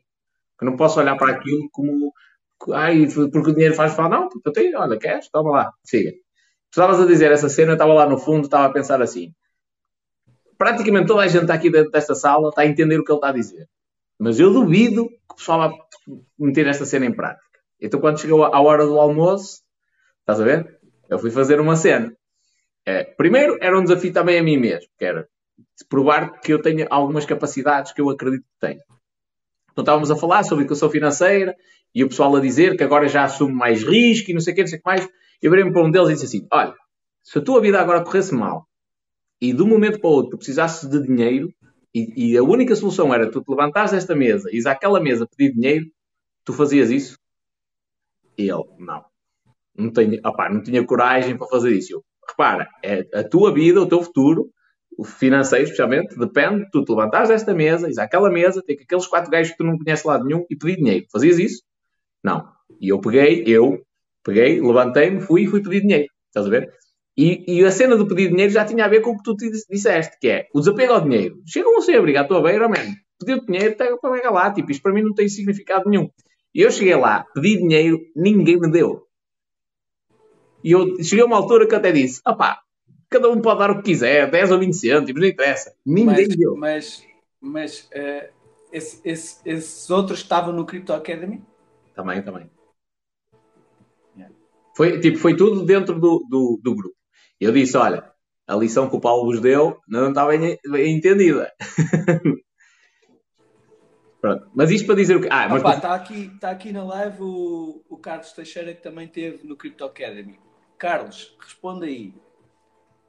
Já fizeste giveaway de dinheiro para trabalhar o desapego ao dinheiro? Não é uma cobrança.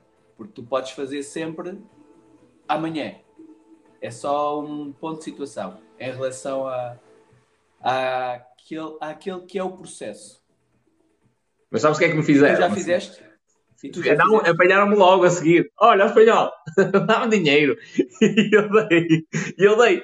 E olha, e olha curioso. Olha a cena engraçada. É que eu dei dinheiro e na altura só tinha tipo na carteira um euro, uma cena assim e o gajo não queria aceitar. O Carlos, o Carlos confirma que já fez. Já fez, ok. Pronto. O, e pensa, o gajo não queria aceitar. Sempre, sempre que lhe pedem dinheiro. Sempre que lhe pedem dinheiro, dá. Yeah. Uh, pronto. E o, o gajo não queria aceitar o dinheiro. Depois tentaram fazer outra vez. Ah, oh, lá 10 euros. Eu, ah, agora já não é desapego. Aí já é abuso, né? O, já... o caso tem de ter, tem de ser, tem de ter um, um contexto fluido, tem de ter um contexto de naturalidade. Sim. Não é? Não, não pode ser, uh, olha, agora vamos todos dar dinheiro uns aos outros só para ver se trabalhamos o desapego. Né? E aí o dinheiro fica sempre nas mãos dos mesmos. Então, se é num circuito fechado, acabou. Mas, mas essa cena é, é top. Aliás, a história do milionário que associa às laranjas, esta história do desapego ao dinheiro, tipo, tudo isto começa a fazer sentido. E realmente, quando um gajo começa a, a tirar a, a, a, cena da equação do dinheiro, o cifrão, digamos assim, tira o cifrão, aquilo são números, tipo, não, não faz grande diferença. E eu já, já me aconteceu também, é, porque isto é um, é um treino que se tem de fazer. Tipo, o meu treino padrão é não dar dinheiro. Então, eh, uma vez fui ao supermercado, o gajo pediu-me dinheiro e tipo, eu segui em frente. Quando vim para fora, já lhe dei a moeda de género. Ok, caguei. Isto não, não tem significado. Mas, mas... Aqui o, o Mário dizer que não dá dinheiro porque o dinheiro é a desgraça. Não posso desgraçar quem não conhece.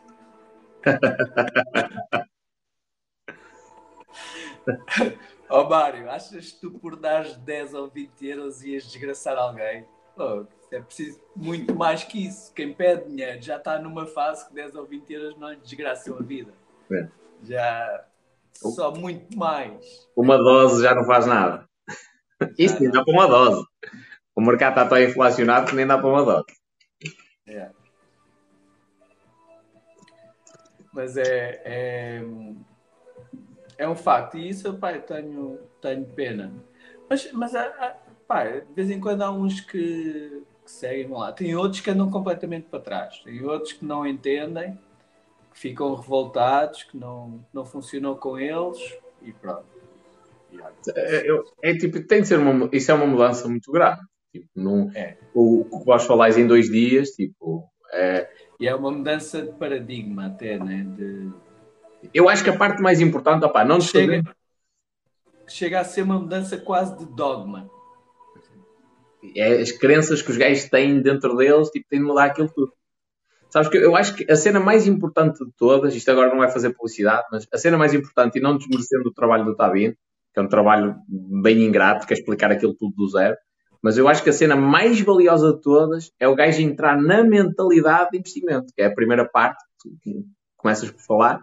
É o gajo eu, eu, acho, eu acho que é bastante importante porque o, começar a ser investidor é bastante fácil. A forma como tu vives depois de seres investidor é que é a grande dificuldade.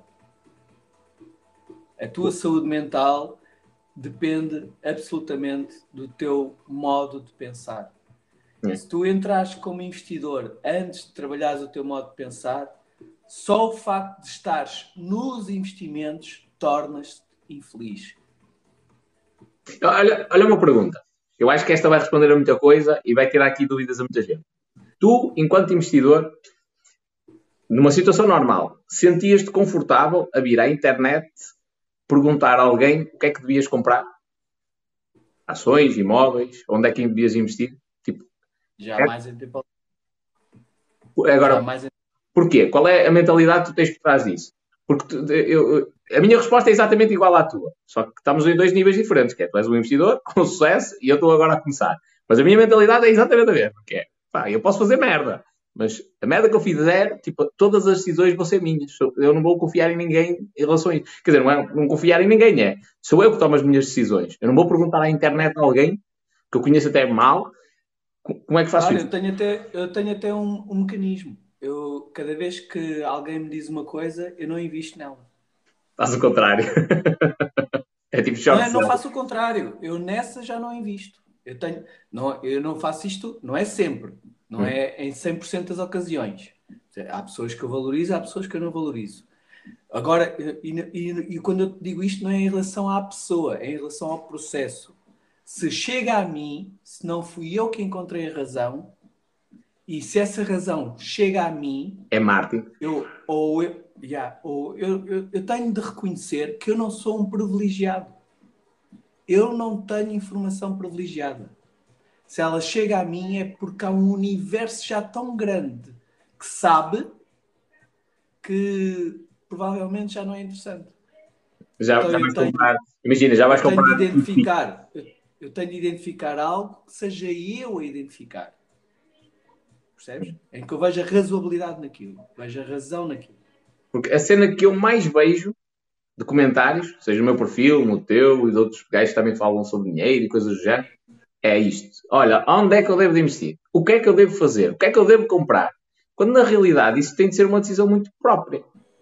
Não é? Yeah. Por exemplo, eu vejo. A minha resposta, a, minha resposta é sempre quando, quando dizem o que é que achas que eu devo comprar na- nesta altura? Eu digo, eu estou a comprar isto e isto. Eu não digo que tu devias, eu digo eu o que eu estou a comprar. Sim, mas mesmo assim, Não é? imagina o seguinte: Agora, se é o que ele devia ou não, eu não sei, eu não o conheço. Eu estou-lhe a dizer o que eu estou a comprar.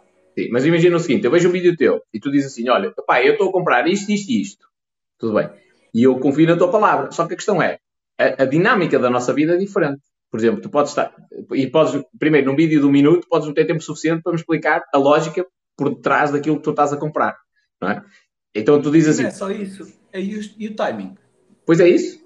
É isso. Tipo, tu estás a comprar e se calhar a tua estratégia é: eu vou comprar e eu acredito que este projeto vai valorizar pá, 30% e eu vendo. E eu posso estar a comprar sem essa informação. Posso estar a comprar e, olha, vou investir a longo prazo. E tu, se calhar, não confias no projeto a longo prazo. Ou seja, há uma, uma quantidade de informação tão grande que eu perco sobre a lógica de investir no teu projeto Olha, que é mais rolete. Montes, mon- montes de vezes. Há razões para entrar nos projetos e há razões para sair dos projetos. Então eu vou fazer o, o- o- vou falar deles todos em todos os momentos. Eu tenho a minha vida. É. Eu, eu posso falar de uma razão pela qual eu vou entrar num projeto, mas depois posso não falar da razão porque eu saí do projeto. E Até saio, vejo a cena, saio e pá, e a minha profissão não é, não é, não é consultor financeiro, não tenho qualquer obrigação para com os meus seguidores, nem de informar, nem, nem de desinformar. Não sou remunerado aqui por ninguém, então não devo nada à plataforma. Percebes? Devo à minha consciência. E se eu digo que vou analisar, analiso. E, e quando é analisar, é para entrar, é para sair, é para o que comprar, quando comprar, o que caralho fizer. Ninguém tem nada a ver com isso. É só dizer que eu estou alerta para Aquele aquele projeto. título. Mais nada. Sim. Mais nada. E o pessoal, com isto, a única informação que tem de reter é que eu estou alerta. E eles também podem estudar Fiquem projeto. Alertas também. Se quiserem. Se não quiserem, É. tranquilo. É, Olha, dou-te dou-te um exemplo. O Shiba Inu. Já tu e o Tavino tinham dado a vossa opinião acerca da Shiba Inu. Eu nunca tinha analisado aquele projeto, estás a ver? E alguém me deixou um comentário sobre a Shiba Inu. O que é que eu fui fazer? Fui abrir o white paper e tirar as minhas conclusões. não é? Porque eu, eu posso confiar em ti, mas tu fizeste uma análise com base em determinados fatores, Tavino fez dos fatores dele, eu posso confiar na opinião, mas eu fiz alguma, fiz alguma análise. Não. E nem andei lá a ler aquilo. Tipo, olhei, vi assim muito na diagonal, acho que não é um projeto com grande viabilidade por trás daquilo. Pronto, independentemente de ter fama ou não, tudo bem. Mas passa a ter uma opinião, pode estar errada, mas passa a ter uma opinião. O, o que, é, que é que isto deixa tipo com as orelhas em bico? É que a maioria das pessoas não percebe, que era o que tu estavas a falar, que tem uma insegurança. Por isso é que elas têm de andar a perguntar no perfil A, B, C, D, não sei o quê, o, o, olha, o que é que tu vais comprar? O que é que eu devo fazer? Onde é que eu me devo registrar? Onde é que eu faço isso? até, isso, até, isso é- até acontece com o pessoal do Crypto Academy. O pessoal do Crypto Academy pergunta-me a mim e depois pergunta ao Tavino e vem-se a resposta é igual. Do que comprar. Em vez, em vez de utilizar as ferramentas que nós passamos no Crypto Academy. Yeah. Que é para ajudar as pessoas a fazer a sua própria investigação. Eu no outro dia fiz um, fiz um vídeo para a Binance, sou parceiro da Binance, que também produz conteúdo, e, e fiz um vídeo e tive de estudar um documento que era é, tipo cinco, cinco cenas para se estar alerta na análise de um projeto de, de pá, é blockchain no geral, mas criptomoedas mais concretamente. E é tal e qual, tipo, as cenas que o Tavino estava, e explica lá, tipo, direitinho, é as mesmas cenas. Eu só, só tive foi ter um, um trabalho diferente de ler um artigo de outro gajo. Estás a ver? Mas os princípios são exatamente os mesmos. E eu estava-me a lembrar daquilo. Eu, man, ninguém, a maioria do pessoal que faz perguntas, ninguém vai, vai analisar isto. Tipo, ver. Eu, eu sei que o Tabino faz muito essa cena. Tipo, vai ver o, o LinkedIn dos gajos, ver se estão a publicar, se tem código, se não tem, vai ver carteiras, vai, vai analisar tipo, o histórico da carteira de, do, que tem tipo a maior parte dos tokens, não é? Vai ver de onde é que aquilo veio, para onde é que foi, para onde é que não foi, tipo, faz esse, esse trabalho. A maioria não faz. A distribuição, as personalidades, o Sim. currículo deles, se, se os, os LinkedIns deles foram abertos há algum tempo ou se foram abertos para aquele projeto. É. Há pequenos truques para nós vermos logo a, a, a fiabilidade da coisa. Sim. Dá, dá logo para ver tipo, se há seriedade ou não. E quando há dúvidas, e quando há dúvidas, não há dúvidas. É não entrar. Yeah. tal e qual, tal e qual. Essa, olha, essa é a regra. Também, eu tenho muitas formações, eu também sou árbitro de natação. E a regra é, em caso de dúvida, não há dúvida. O benefício tem de ser sempre do atleta. Eu tenho dúvida se o gajo tocou ou se cometeu uma irregularidade. Se eu, te, se eu tenho dúvida, não posso acusar essa irregularidade. Tem de dar benefício ao atleta. Aqui é a mesma coisa. É, faz sentido. Mas eu gosto muito da cena da, da, da, insegurança da maioria das pessoas. Até porque eu vejo. Uh, há alguns canais, até que eu tive de estudar algumas cenas desses canais, falam também sobre educação financeira e dinheiro e tudo mais. E qual é que é a diferença ali? É que tu vês as pessoas que estão por trás disso são extremamente inseguras em tudo. Tipo, e se elas vão investir, elas têm de assumir risco. E tu olhas e percebes logo que aquela pessoa não está até uh, confortável a assumir um risco mínimo, quanto mais um risco mais a sério, tipo uma coisa mais, mais ousada.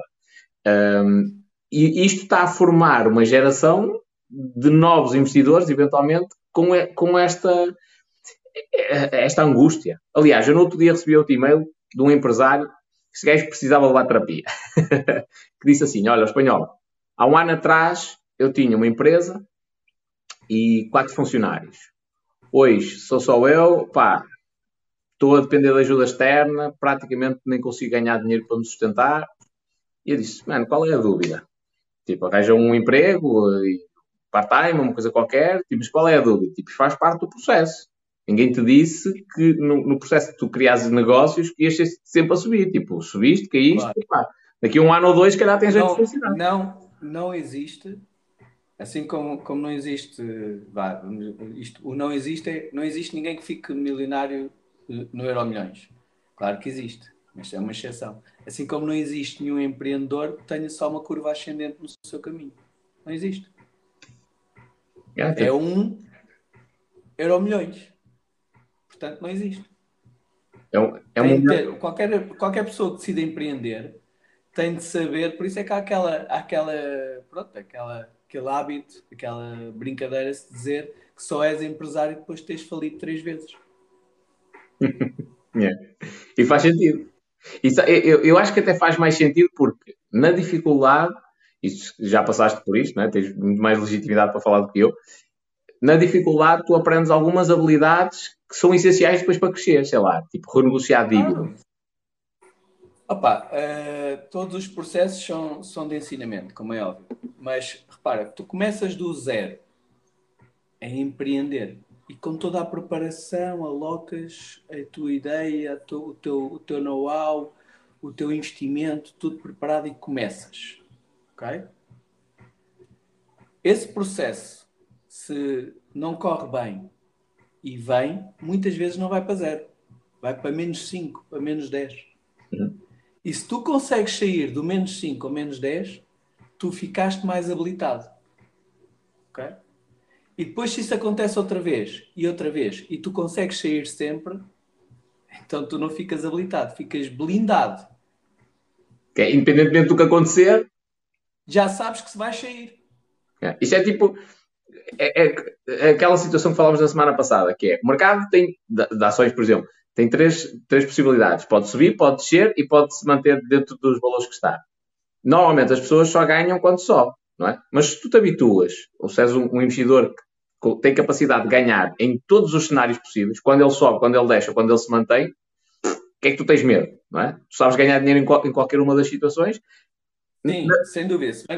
Isso é um campo completamente diferente. num campo, tu tens de ter a resistência psicológica e a estratégia. No outro campo, isto no, no, empreendi, no empreender, no campo de investimentos, só tens de ter a resistência psicológica. Não tens de ter uma estratégia, porque se estás numa altura em que foste surpreendido por um dip, só tens de esperar. E para isso precisas de resistência psicológica. Agora, se, num, se, numa, se numa empresa fores atingido por um dip, aí não é esperar. Aí tens de meter mãos ao trabalho. É. Tens de inovar, tens de, tens de, pá, tens de usar de estratégia, tens, tens de dar a volta, tens até de lateralizar, como tu sugeriste a esse empresário, tem, arranjar um part-time, qualquer coisa, para, para ter outra fonte de rendimento. Sim. Para meter na empresa. Sim, sim. Mas é, é, é engraçado que de praticamente todas as mensagens que eu recebo, assim, tipo, pedidos de ajuda, a base comum a todas é mentalidade. É a parte da mentalidade, ou do empreender, ou do investir, que não está consolidada. É, tipo, é o gajo que tem dúvidas dos investimentos e quer ter uma opinião de alguém, e às vezes alguém que não tem assim grande legitimidade, alguém vai perguntar sobre investimento imobiliário, o que é que eu acho? Eu não tenho nenhum investimento imobiliário, o que é que eu vou achar? Tipo, eu posso dar a minha opinião. É Olha, e uma coisa, uma coisa que eu tenho pena é que uh, uh, a informação do que é preciso trabalhar hoje em dia está amplamente demonstrada à vista e acessível. E as pessoas continuam, na sua grande maioria, a renunciar. Sabes que eu acho que é. Eu tenho assim, pena disso. Eu acho que há dois fatores. O primeiro é preguiça. Dá trabalho ou consumir conteúdo e, e, vamos, vamos até pensar assim: consumir conteúdo que não é aquele fácil, não é? Eu ver a Casa dos Segredos e ver ali confusão entre uns e outros, calhar é uma coisa fácil de consumir, não exige muito do meu cérebro. Consumir uma hora de palestra de alguém de um tema denso, seja de investimento ou de mindset, já é diferente. E depois, a segunda cena é as pessoas não estão habituadas a pensar.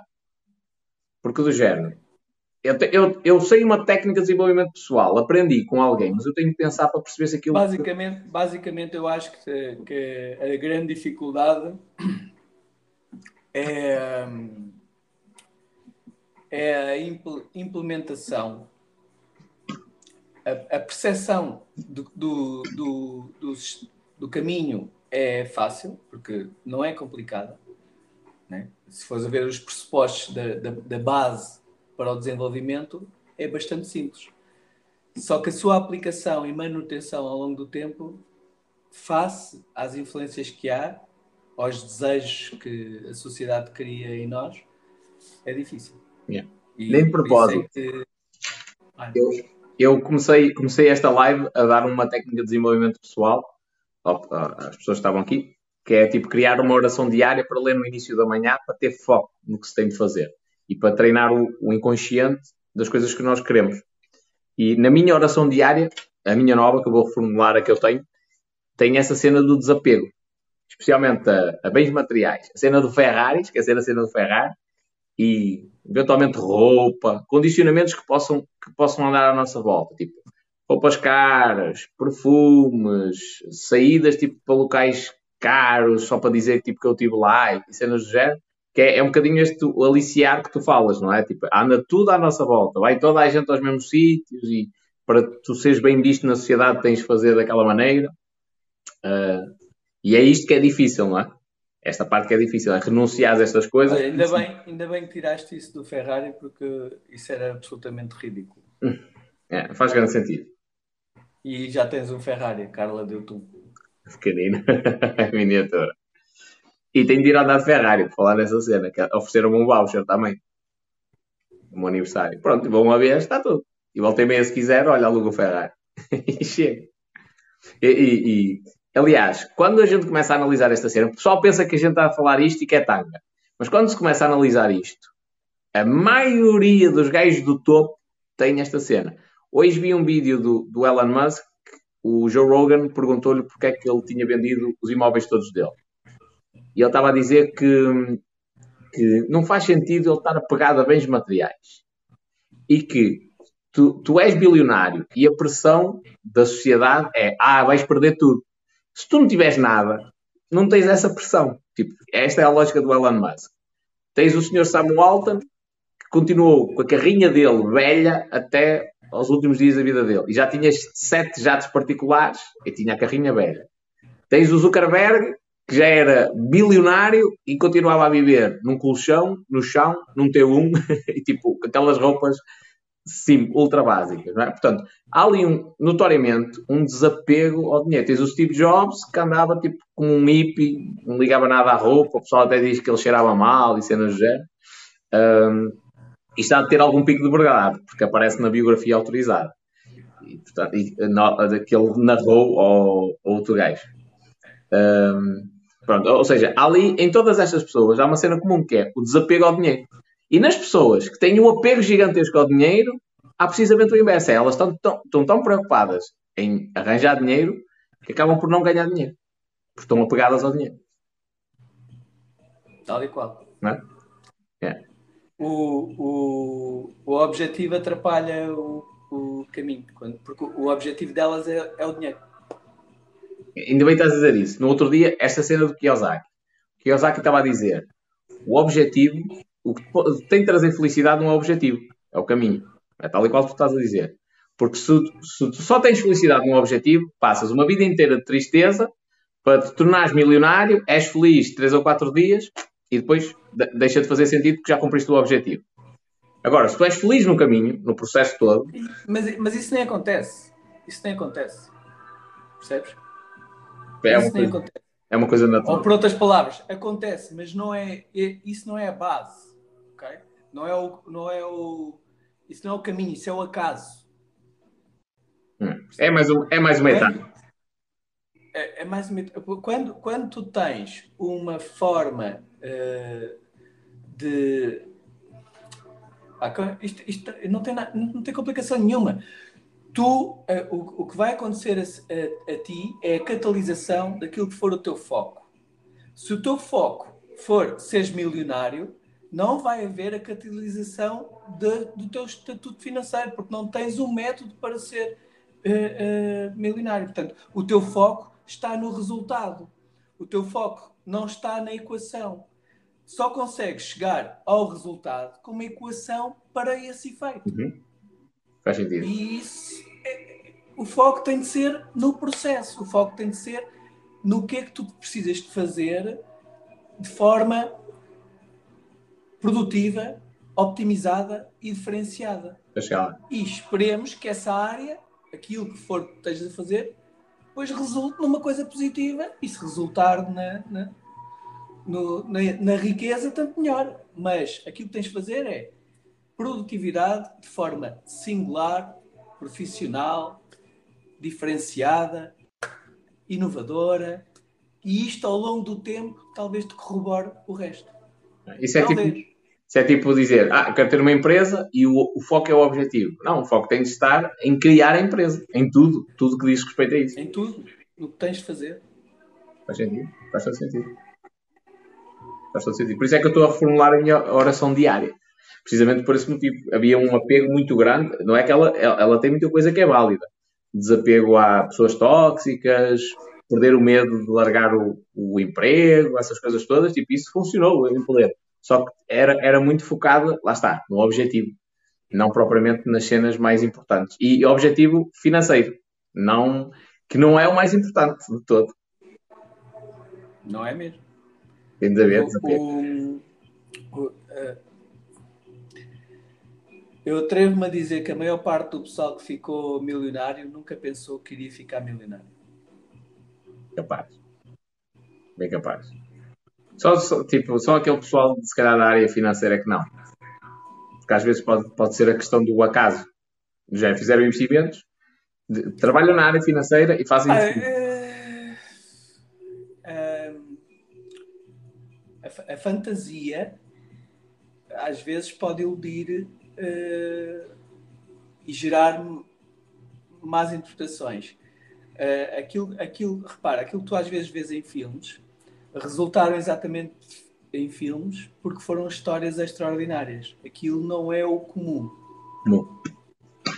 Portanto, nós sabemos que tudo se faz. Há quem crie empresa e nunca tenha dips e fique excelente, milionário. Há quem faça investimentos e nunca cometa erros e fica milionário. Há quem jogue o Euro Milhões e acerte no Euro Milhões. estes estão todos no mesmo patamar, que é o acaso. Exceção. E se tu, fizer, e se tu pautares a vida a depender do acaso, pá, já é um acaso muito grande teres nascido. Já foi bom, não é? No meio daqueles milhares de espermatozoides. Mas dois acasos muito grandes na mesma vida é complicado, é difícil. É mais Sim. difícil ainda. Isso, maioria, mais, vale, mais vale aquilo que os filmes não falam, que é, o, é a história comum de, de abnegação, de desapego, de dedicação, de resiliência, de sacrifício. Pá, e de tempo. As coisas demoram 20, 30, 40 anos. Que é, é a parte mais difícil de entender às vezes, não é? A pessoa está sat- insatisfeita com a vida que tem e tem uma jornada de 10 anos pela frente. Pá, Hoje, hoje respondi a um vídeo, alguém que me perguntou quantos vídeos é que eu fazia por dia. Eu disse, olha, agora faço menos, mas fazia entre, mas fazes bastantes. sim, entre 30 a 90. E no momento em que eu comecei a gravar vídeos, isso foi propositado, tipo, 30 a 90, uma live todos os dias. Porquê? Eu tenho de ser conhecido, tipo, isto é ou vai ou racha. Ou eu crio um negócio e avanço, ou então estou tramado, estou com a corda ao pescoço. Pronto, então tinha de ser mesmo assim, dessa forma. E mesmo assim ainda estou numa fase muito, muito minúscula do, do negócio. Portanto, e, te- e tem de ser assim, tem de intensificar as coisas para, por muito que me custe. Pois há pessoal que também não entende isso, que é do género, pá, às vezes tens de sacrificar algumas coisas da tua vida pessoal para conseguires lançar algum negócio. Às vezes acontece. O desejável é que isso não aconteça, não é? Mas fins de semana podem ir à vida, férias podem ir à vida, que se calhar é o mais comum no início, não é? Yeah. E o pessoal às vezes não quer é isso. Tipo, por isso é que quando. Eu no outro dia também gravei um vídeo a dizer assim: não sei porque de um momento para o outro surgiram aqui vários eh, gajos no TikTok a falar sobre criptos e é curioso que estão todos na mesma casa. E eu gravei, opá, aquele é um vídeo de comédia, quer dizer, olha, se calhar o segredo é esse, que eles vivem todos juntos, a renda é para aí 25 euros a cada um. Mas aquilo deixa-me curioso, que é género. O, a, a promessa deles é uma. Atenção, eu, eu vejo muito para a parte de marketing. Eles até podem vender o sonho de viver da internet e trabalhar a partir de casa e de criar o próprio negócio. Isso eu não vejo mal nenhum. Só que a promessa deles é uma cena fácil e rápida. E isto é que não existe no mundo real. Tipo, o gajo que me disser, olha, vamos criar aqui um canal no TikTok e isto vai dar dinheiro até o caraças de um momento para o outro. Opá, pode acontecer, tipo, tem de ser um ponto fora da curva, tem de ser um gajo fora de série, tipo, de um, que- é um gajo muito carismático e tem um conteúdo, tipo, ultra interessante e tem grandes habilidades de edição de vídeo. Tipo, Tipo é um ponto Patrick. fora da curva. Hã? Tipo o Patrick. Sim, mas eu, não- eu não sei se ele rentabiliza. ah, tipo, tenho noção mais ou menos dos valores que ele falou quando foi lá o evento em, em Viseu, mas não sei se rentabiliza isto regularmente. Mas, mas o Patrick não é burro nenhum, tipo, ele já tem uma experiência muito Pá. grande. Bom, Tipo- bom comunicador. Sim, mas, mas ele não começou do zero. Tipo, ele já tinha tido experiência, já tinha filmado outros youtubers, tinha visto como é que funcionava o mercado, tinha trabalhado numa agência de comunicação. Tipo, o gajo já vem com uma bagagem, lá está, é, é tal jornada, não é? Tipo, ele já caiu várias vezes, já passou por vários processos e agora chega, passa ele para o palco, mas tem ali uma vontade muito grande, tem um conhecimento muito, muito profundo. Agora, um gajo que do zero vai começar hoje a gravar vídeos e quer fazer mil e uma coisas. Aliás, houve um gajo que mandou um e-mail ao espanhol. Epá, eu tenho aqui um vídeo, um, tenho um vídeo que já tem muitas visualizações. Posso ganhar dinheiro? Como é que eu posso ganhar dinheiro com o TikTok? E eu respondi-lhe, oh mano, esquece. Tipo, para tu ganhares dinheiro com isso, tens de, tens de ter alguma cena tipo regular, consistente, interessante, ao ponto de- de- das empresas terem interesse nessa cena. Yeah. Mas o pessoal vive muito nessa ilusão. Aliás, eu também recebo muitas mensagens de muita gente que diz assim: explica-me como é que eu posso viver do TikTok ou ganhar dinheiro com o TikTok ou sendo assim do género. Lá está, o foco deles é dinheiro, dinheiro, dinheiro. Quando é o contrário. Tipo, o gajo vai. Eh, Peraí. O gajo vai, vai produzir conteúdo, vai gerar uma audiência e só depois é que o dinheiro vem, se vier. Olha, até agora já tive para aí umas eh, cinco consultas se eu, se eu quero utilizar o meu perfil para catalisar negócio. uh, não respondo a ninguém. Mandaste-me uma para mim. E era bem interessante. Um fixe forward para ti, sim. Era bem interessante essa. Eu não sei qual era o projeto, já não me lembro. Mas essa, a nível monetário, eu lembro. Estamos a falar de 4 dígitos. Era uma cena interessante. Bem, lá está. É, é... Mas não. Uh, mas se eu, se, eu, se eu fizer isso, estou a ir contra os meus princípios. Estou a perceber. Eu tenho, eu tenho outra lógica, que também estamos em fases diferentes, que é eu só estabeleço parcerias com empresas em que eu acredito ou que eu acho que vou aprender alguma coisa e o meu objetivo é eu recebo para investir e para aprender. Imagina, eu estou no programa de afiliados da Binance. Primeiro, isso dá-me uma vantagem muito grande. Por exemplo, agora estou a tentar ter formação na Binance de todas as áreas, como se fosse tipo o apoio a cliente. Estás a ver? Tipo, de, de, todos os grupos internos da Binance, eu ter uma formação. Se eu conseguir isso, é fixe. Tipo, é a informação que vem para o meu lado. E eu, eu, produzo, eu produzo conteúdo enquanto estou a aprender. Ou seja, eu estou a estudar as coisas e ser pago para estudar. E isso em, em nas várias variadas plataformas. Eu, eu, não, eu, não, eu com isto não estou a, a dizer que fazes bem ou que fazes mal. Eu estou a dizer que até agora, e, e nas, nas, nos contactos que eu tive, achei que não devia fazê-lo. Porque se alguém me disser que me paga para eu falar bem da Binance, ou espanhol, eu já falo bem, na, bem da Binance e eles não me pagam. E provavelmente é por causa disso que eles nunca me irão pagar, porque eu já falo da Binance, de Borla.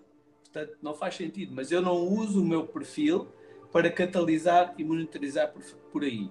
Eu uso o meu perfil para partilha. Ponto. Faz sentido. Ponto. Faz sentido, faz sentido. Por exemplo, o Crypto Academy, eu uso o meu perfil para promover o Crypto Academy, mas eu não preciso do Crypto Academy para, para viver. Eu, o Crypto Academy é para viabilizar coisas a pessoas que eu gosto e a seguidores. Isso é um produto teu, não há mal nenhum. Isso é a mesma coisa que eu utilizar o meu perfil para vender os meus serviços de marketing. Mas ouve, eu não, mas eu, eu não, não estou dependente do Crypto Academy para fazer exatamente o mesmo conteúdo no TikTok. Nem para promover o TikTok, nem para promover a minha vida pessoal, nem para nada. Aliás, o Crypto Academy rouba-me tempo válido ao fim de semana custa-me até relações humanas, familiares, pessoais, e estou lá na mesma. Porquê? Porque é um momento de partilha. Foi aquilo que eu defini que iria fazer a esta sociedade que merece mais do que aquilo que lhes ensinam. Já estou a perceber, e faz sentido. Eu também tenho algumas premissas para aceitar algum tipo de parceria. Ainda agora Há uns gajos de cripto, também um projeto aí qualquer, mas esse parece-me que é um projeto manhoso. E os gajos é logo, olha, dá-me os teus valores e fala de cenas, quanto é que é, quanto é que não é, vídeos. Ah, não, eu, se eu acredito que o projeto tem, tem algum interesse uh, e que possa anunciar. Olha, há uma empresa que me contactou, a Prettify. É um, é, uma, é um site online onde tu tipo, tens lá as camisolas, ou metes lá o teu desenho, o teu logotipo e aquilo é imprime tipo, em função das encomendas que tu tiveres para a minha audiência faz sentido. Tipo, eu receber para fazer um vídeo, que é uma ferramenta que ajuda a minha audiência, faz sentido, estás a ver?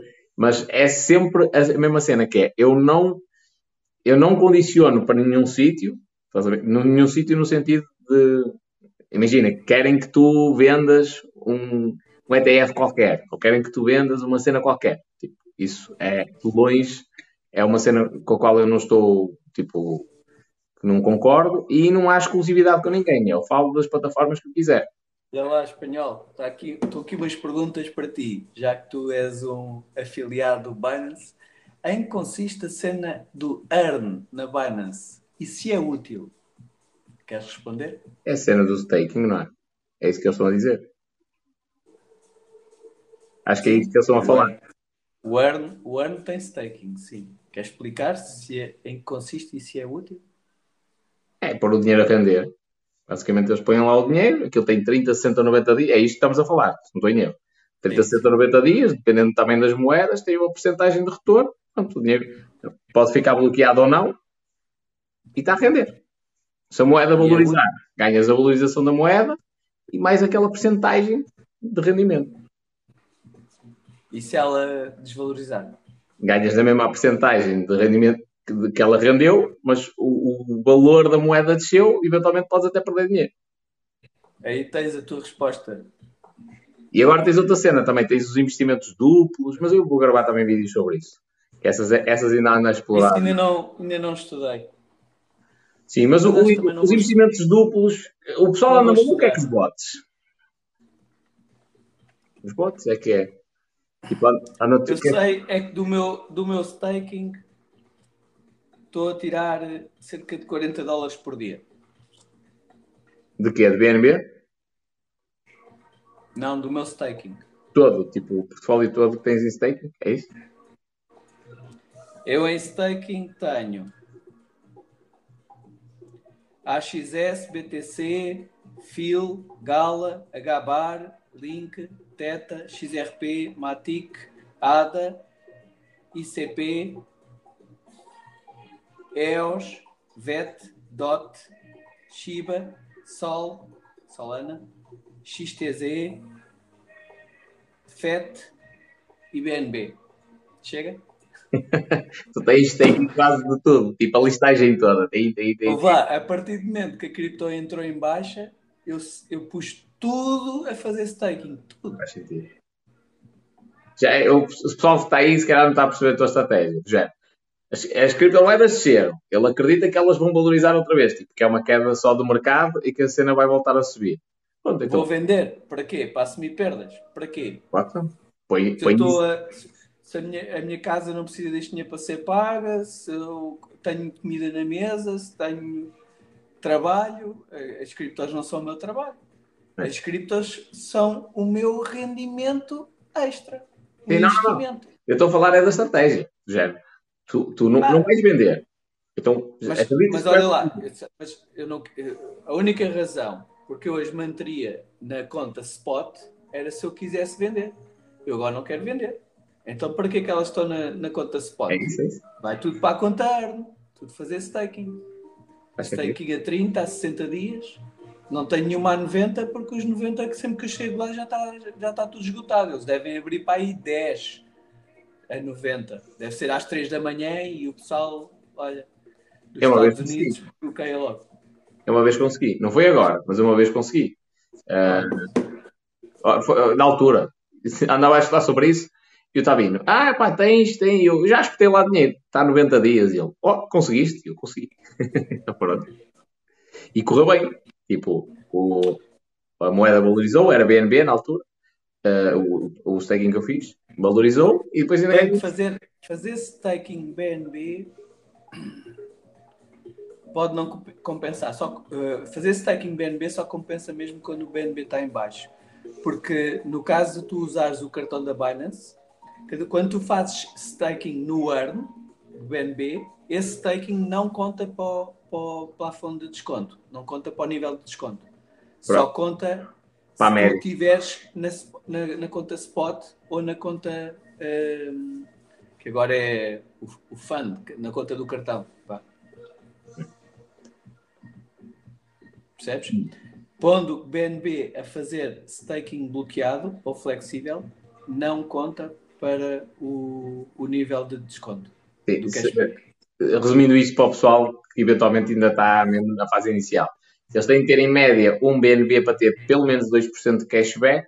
Se ele tiver em staking, isto não conta para essa média de um BNB e, portanto, se a moeda estiver alta, podes estar a fazer staking, não ganhas dinheiro porque ela depois pode cair e, em contrapartida, perdeste o dinheiro do cashback todo, que esse aí, pelo menos entre aspas, era garantido. Yeah. Então agora a minha estratégia é eu tenho tudo o que dá para fazer staking, tudo o que tenho stakings abertos, eu ponho a fazer staking.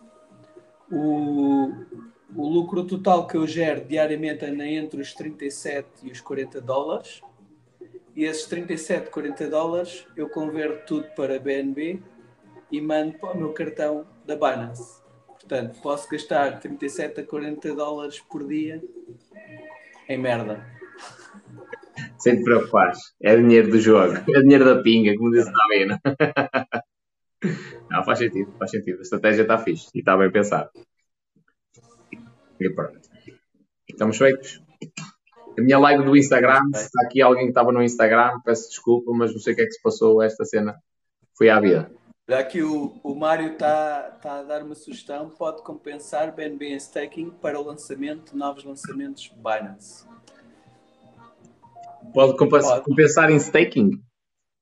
Pode compensar BNB em staking para o lançamento de, no- para o lançamento de novos lançamentos Binance. Portanto, a Binance eh, às vezes tem novos lançamentos para tu teres, eh, teres acesso a eles, depende da quantidade de BNBs que tu tenhas. Sim, mas isso tem de ser na carteira, também do cartão. É igual. É média de BNBs.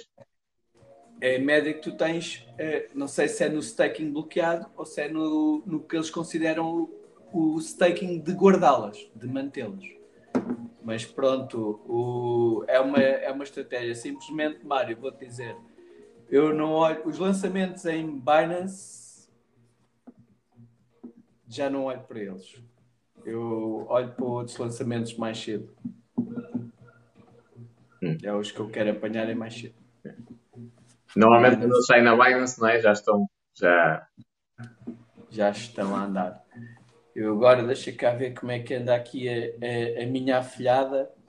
Sabes que eu já disse, eu tenho, tenho um, um token em que eu sou sou pelo menos tubarão, se não baleia. Que é o Inkyverse. E que interesse em grande, então. É que estás a dizer que é a tua afilhada. Tipo, interesse em grande. Entrei, entrei no, no pré-lançamento. Comprei eh, na segunda fase, comprei a 6 décimas de cêntimo. 6 décimas de um cêntimo. Estão neste momento a valer. Ainda só foram lançados em DeFi. Ainda não é exchange. Naquela está.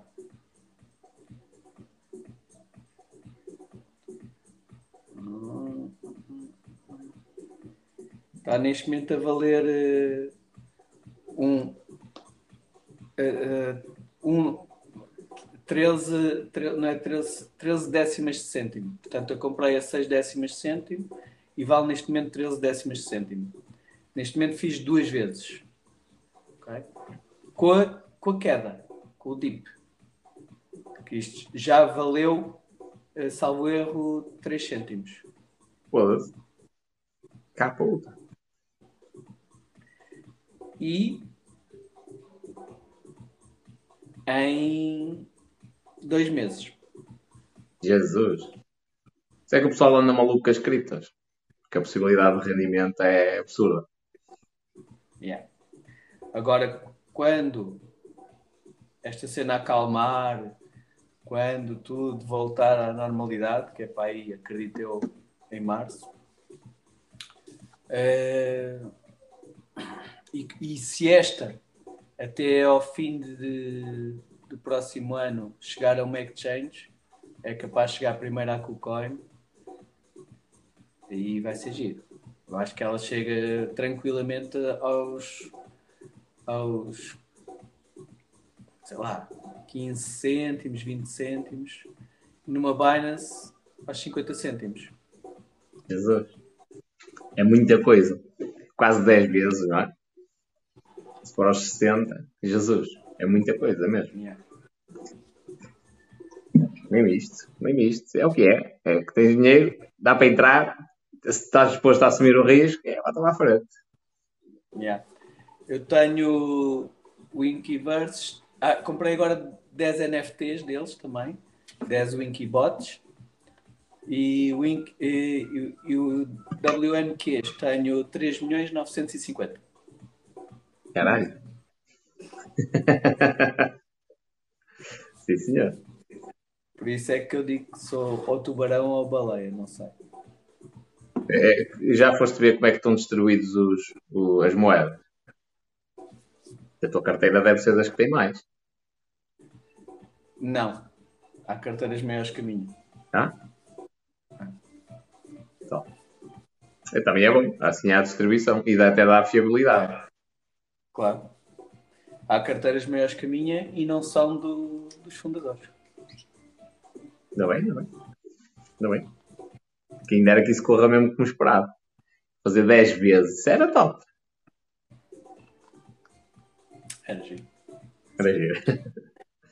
Então, olha, vamos lá, porque amanhã tenho aí um dia complicadíssimo. Bora.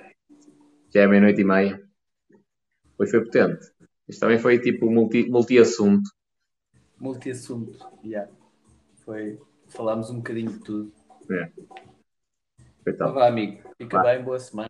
Muito obrigado. Grande abraço. Falamos. Tá bom. Tchau, tchau. Pessoal, quem quiser, se calhar o Paulo ainda vai ficar aqui mais algum tempo. É só passar lá ao, ao- do lado dele. Ahm, espero que, te- que o pessoal tenha curtido. A live 2 foi mesmo muito potente, muito potente. Tinha aqui muita informação mesmo valiosa. Mas eu já estou cansado demais. Tenho mesmo de ir dormir. Espero que o pessoal tenha gostado. Lembrai-vos sempre da mesma cena, que é começa tudo pela mentalidade. Mentalidade, mentalidade, mentalidade. A maioria do pessoal está farto de ler, está- falta a mentalidade. Ahm, pronto. Se desenvolvendo a mentalidade, tendo a mentalidade certa, é seguir em frente. Bom, minha gente, muito obrigado mesmo, de coração. Um grande abraço, até logo.